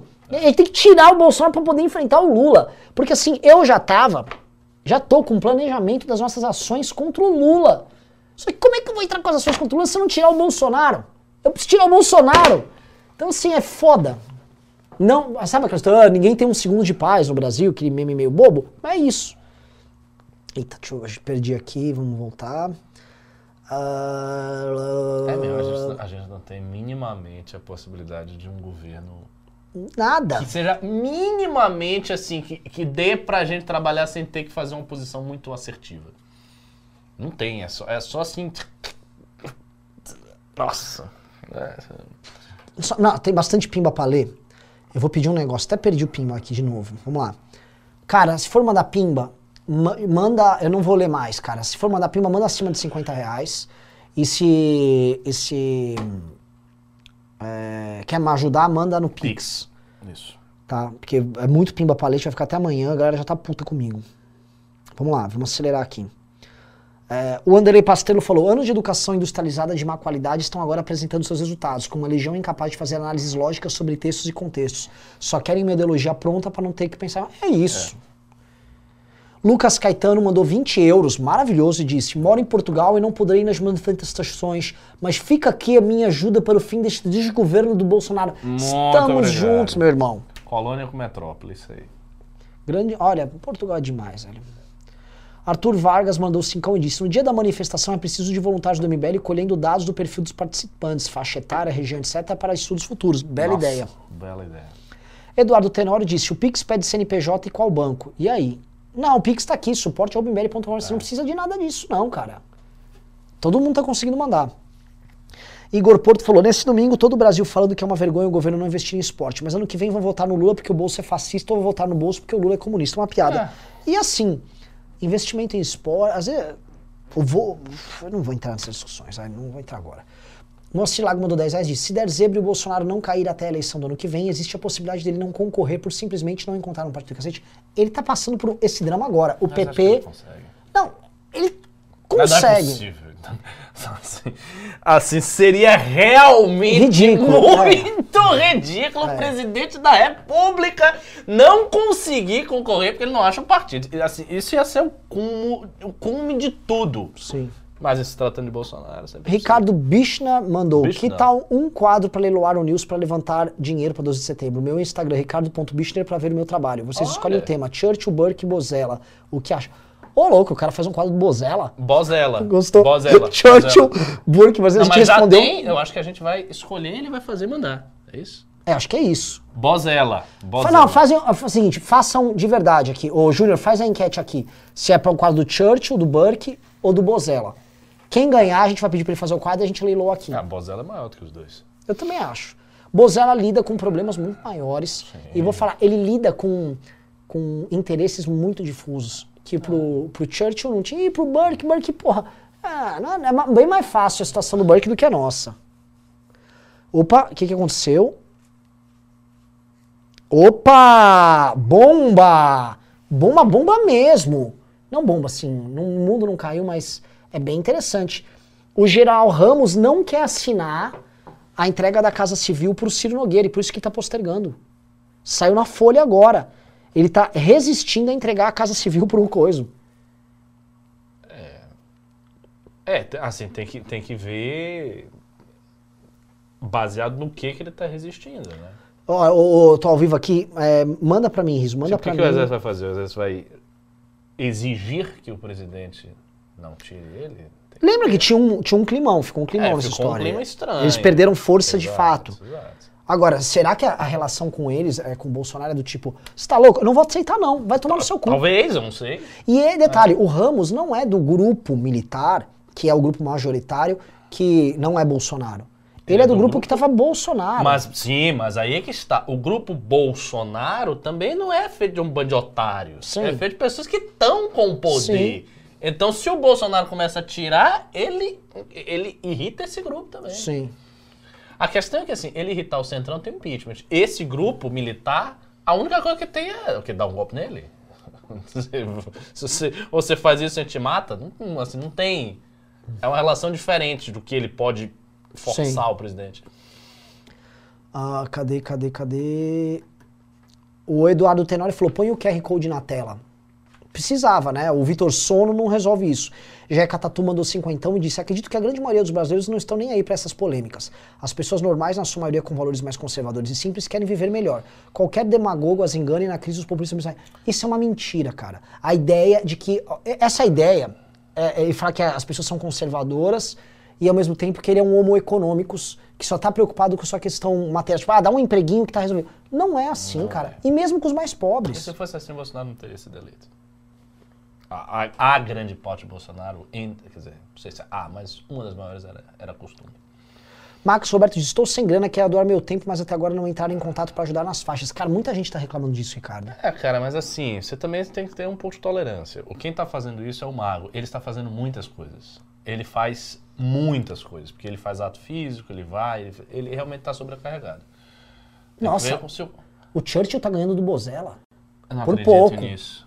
Nossa, Caralho, esse Churchill foi importante mesmo, velho. né? Chocado. Ó, antes de continuar os pimbas, o Riso me mandou aqui a matéria da Folha. Eu vou ler aqui pra vocês, porque assim, que governo ridículo, velho.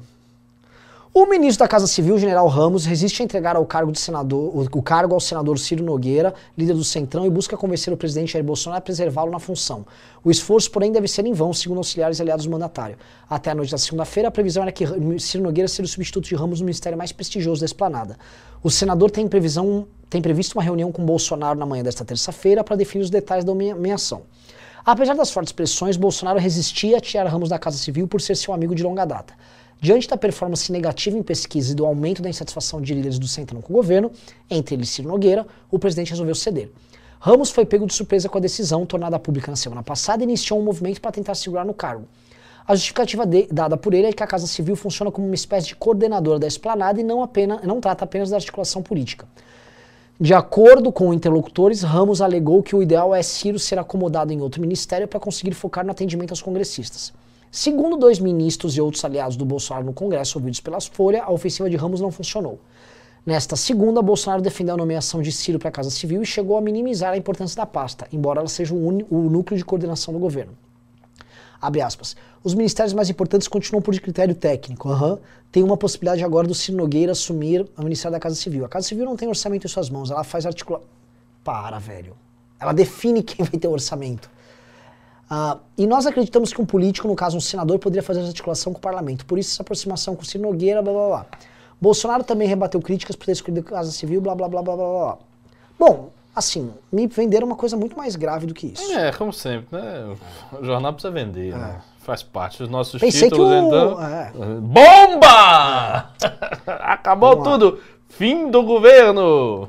Cara, o Church tá ganhando do Bozella e abriu ainda pro Bozella. Vamos lá.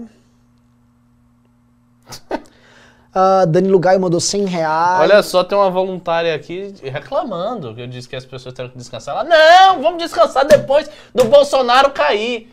É isso aí, a galera tá com, com sangue no olho. Então é isso aí. Os voluntários que hoje estão, a gente vai arrancar o sangue de vocês até o final. Vocês vão chegar lá no dia 12 de setembro mortos. E a gente vai pegar os corpos de vocês, vai fazer um memorial em homenagem à queda de Jair Bolsonaro. Se preparem.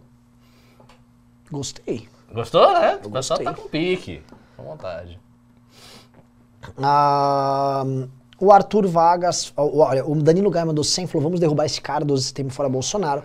O Arthur, o Álvaro falou, você disse coach quântico? A Nayana de Oliveira disse, moro em Cabo Frio, não poderia estar no dia 12, mas sempre divulga a manifestação MBL. Sou na torcida do Arthur e para o governo de São Paulo, mas também de figuras do MBL no Rio de Janeiro. Siga a Letícia Arsênio e o Bernardo Sampaio Sim. que vão começar a- uma espécie de turnê similar à Locomotiva no Rio, que vai chamar Plataforma Rio. Aguardem. O Gui Esp disse: Me preocupo com a sabotagem bolsonarista contra o Arthur no PSL. Vocês conseguiram amarrar estratégias e acordos para evitar ou ao menos mitigar esse risco? Olha só, o Arthur não será candidato num partido que vai sabotá-lo.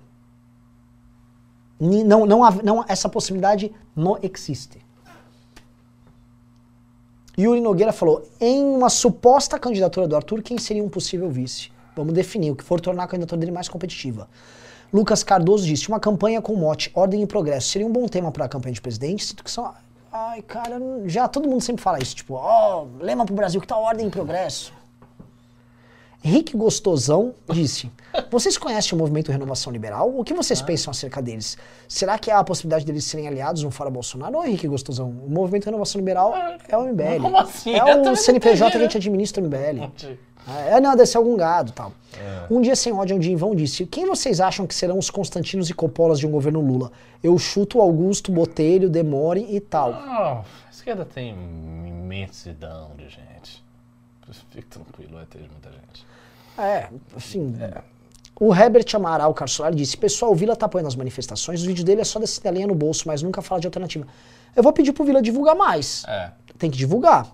Tiago Balanin disse sobre o tema inicial da live: o que acham de ter periodicamente programas trazendo temas sociais e identitários abordando a visão da direita? Creio que há bons economistas, historiadores, professores liberais que falam sobre isso no Brasil. O que acham? Posso te falar? Bom, Se eu virar a câmera de vocês pra ali, tá o cenário do The Redcast. Os meninos estão fazendo o trabalho deles, estão construindo o público deles, legal. Só que assim, é um puta de um cenário. A gente pode também fazer um programa, pode. que eu acho que é um programa que tem que ser esse cara aqui, aprofundando temas. É que o Ricardo, Eu vou, vou te jogar o Ricardo na fogueira. O Ricardo gosta tá muito seguro pra falar sobre qualquer assunto. É isso.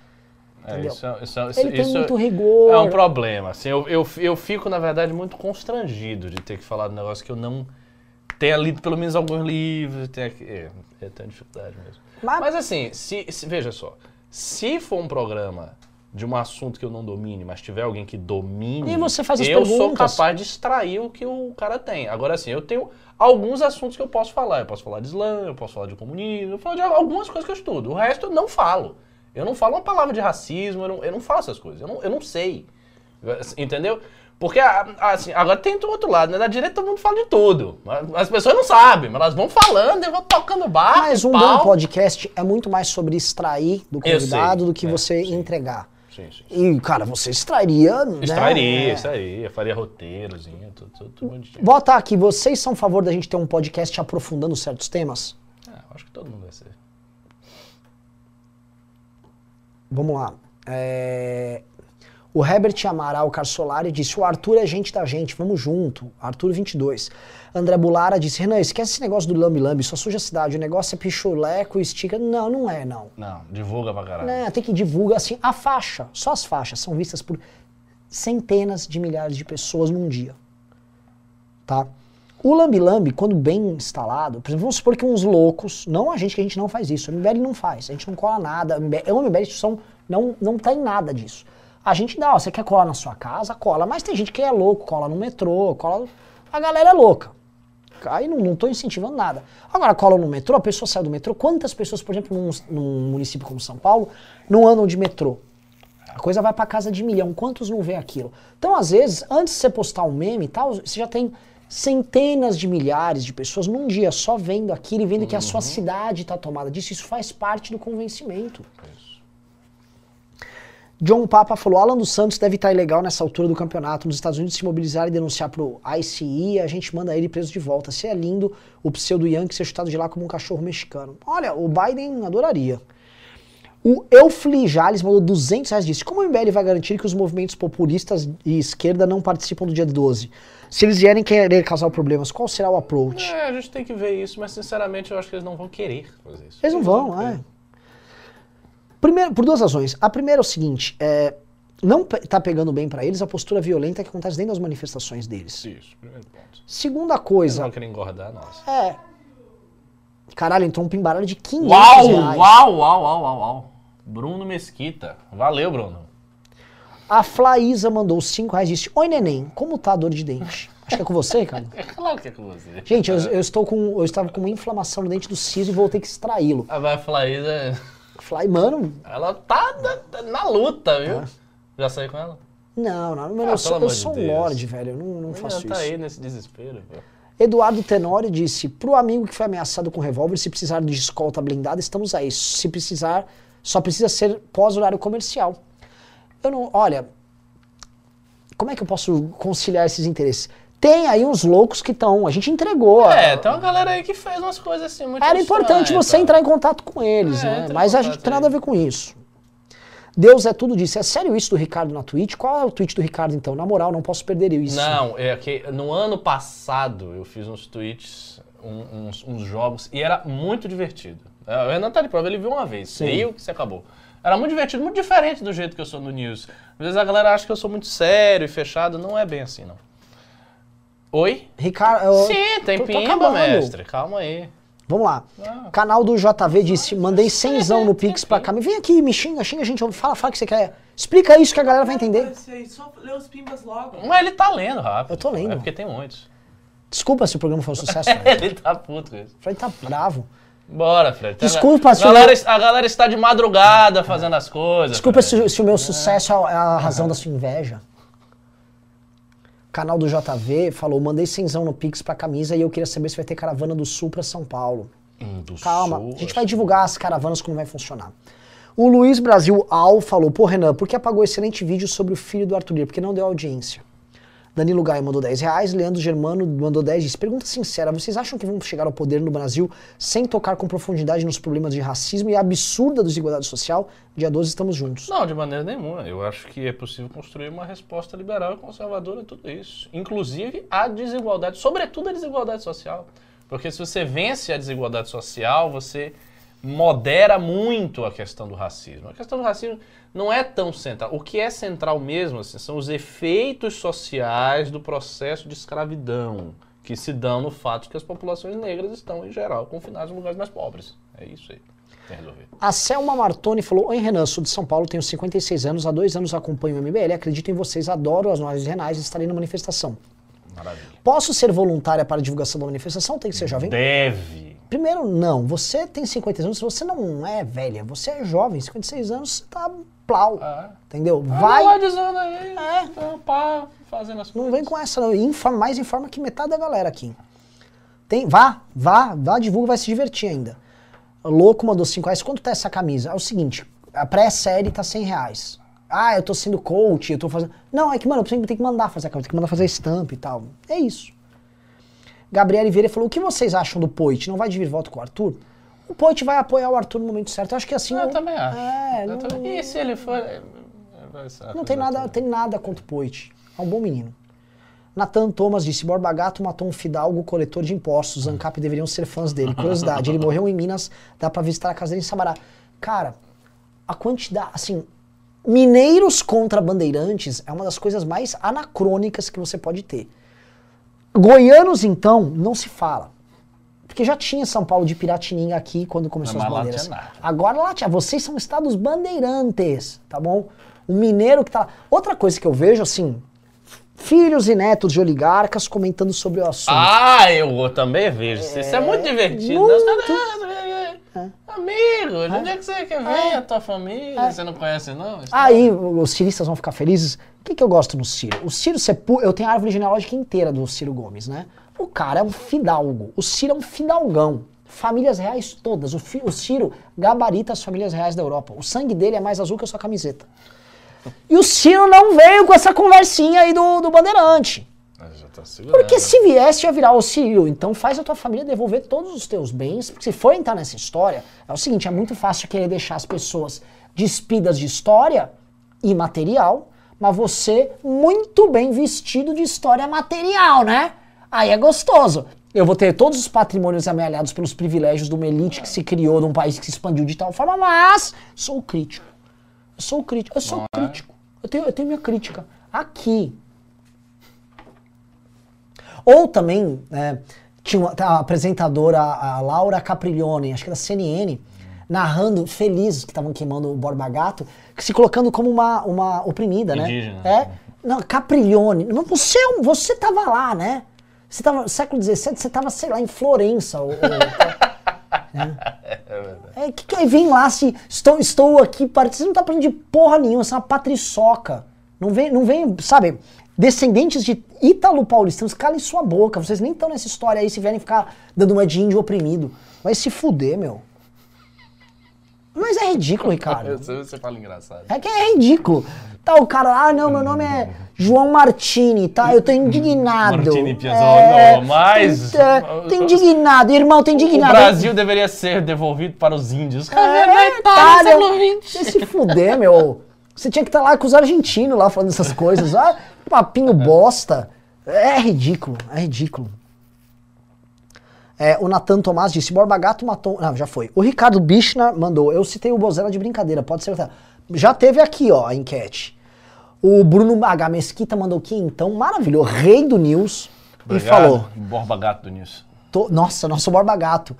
Todo apoio pra vocês, confio nas ideias. Bora fazer um Brasil como ele Valeu. deve ser. Segue esse investimento, pois certeza que vocês conseguem voltar esse valor para a sociedade multiplicado por 100. Abraço. Eu posso provar isso matematicamente falando o seguinte: não haveria impeachment sem MBL. E se você pegar na bolsa o impeachment e os resultados econômicos, tô falando só de bolsa, tá? Você vai usar bolsa como índice, mas eu posso falar queda do dólar, posso pegar um monte de índice da vitória que teve no impeachment. Quem investiu no MBL, pensando no MBL como um investimento material direto, não tô falando de nada de patriotismo, ganhou dinheiro. E eu vi vagabundos do mercado financeiro fazendo esse cálculo sem doar sequer um centavo pra gente. Lógico. É. Lixo. Lixo.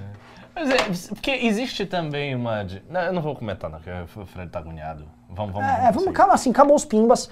Vamos falar com o Carratu, só um negócio, Vamos quanto teve de Pix. É, é, é, é... Ah, eu tô com fome também, hein? Não comi nada. Nada. Ah, última coisinha. Pessoal, antes de terminar, desculpa, Fred, bem rápido. Vocês acreditam que há o lixo humano chamado Carla Zambelli, o, o, o resto de, de gente chamado Carla Zambelli, pra fingir que é contra o fundão, ela lançou o placar contra o fundão. Aí o plan contra o fundão é um placar que, assim, já começa no site que ela montou, com os caras do PSL dela, todos contra o fundão. Tá até o, o Bozella tá aqui contra o fundão. E aí ele- ela lançou, porque o Paulo Eduardo Martins, né, que nós indicamos voto nele, assim, todo mundo erra nessa história, né? Ele falou: não, não, olha só, quero entrar com uma emenda aqui pra acabar com o fundo partidário fundão. Nossa, né? A gente sabe muito bem que isso não foi uma jogadinha casada pra Não, vocês se não, fingirem, porque né? isso vai passar. Isso É. tem alta probabilidade de passar, né? O que eu peço pra vocês é só o seguinte, é bem simples. Não precisa do site, tá, o Carlos Zambelli? Assina um documento que você não vai usar nem fundo nem fundão, só isso. Só assina, assina publicamente, não vou usar. Registra em cartório e põe lá, acabou. Ó, Tá. chegou mais um. E chegou, acho que é um pimba islâmico. É, uma- último, hein? Dúvida: o movimento tem financiamento de alguma empresa ou empresário atualmente? Tem alguns empresários da pecuária na minha família hoje estão com o Bolsonaro, mas sempre quis puxar eles para o nosso lado com bom Boa. recurso. Acho que Óbvio! Oh, não valeria Outra a pena, coisa, pelo amor de Deus. defendemos o agro brasileiro pra um caralho. Preciso. Mande pim, ma- mande, mande pimba. Mande, mande DM pra mim no Instagram. Se contar o trabalho que o MBL já fez pelo agro brasileiro, é gigantesco. Nenhuma outra instituição fez isso. Nenhuma. Nenhuma. Tá? É, pense, manda eles pensarem funcionalmente no caso. A gente até deu curso lá pro pessoal da CNA, eu lembro disso, que a gente montou um parlamento jovem Sim. e tal. Fazer muita coisa. Nós, assim, nós somos defensores da agricultura brasileira. E mais, se pegar o Bolsonaro, só falar qualquer agricultor, todas as causas contra o agro brasileiro cresceram durante o governo brasileiro, Bolsonaro. As ONGs aumentaram o financiamento, porque ele é burro. Burro. Na, eh, defendo vocês, ele te defende assim, ele joga na palma em você. Mas tô defendendo, hein? Ele defende assim, tipo, É, é, aí você cai. Ô, pô, meu amigo! Mas vem que eu vou te puxar, ele te empurra mais. É um troço. Galera, vamos encerrar aqui, senão não vai terminar o programa. Fim, c'est fini, c'est fini, c'est fini. Valeu. Goodbye. Fomos! Tchau. Ah, quanto entrou de Pix? Carratu não confirmou aqui, só ver aqui. A gente deve estar offline. Vamos ver se estamos offline. Quanto entrou de Pix? Vamos ver aqui rapidinho. cansado, Carratu não me falou. Mas acho que bateu os 3 mil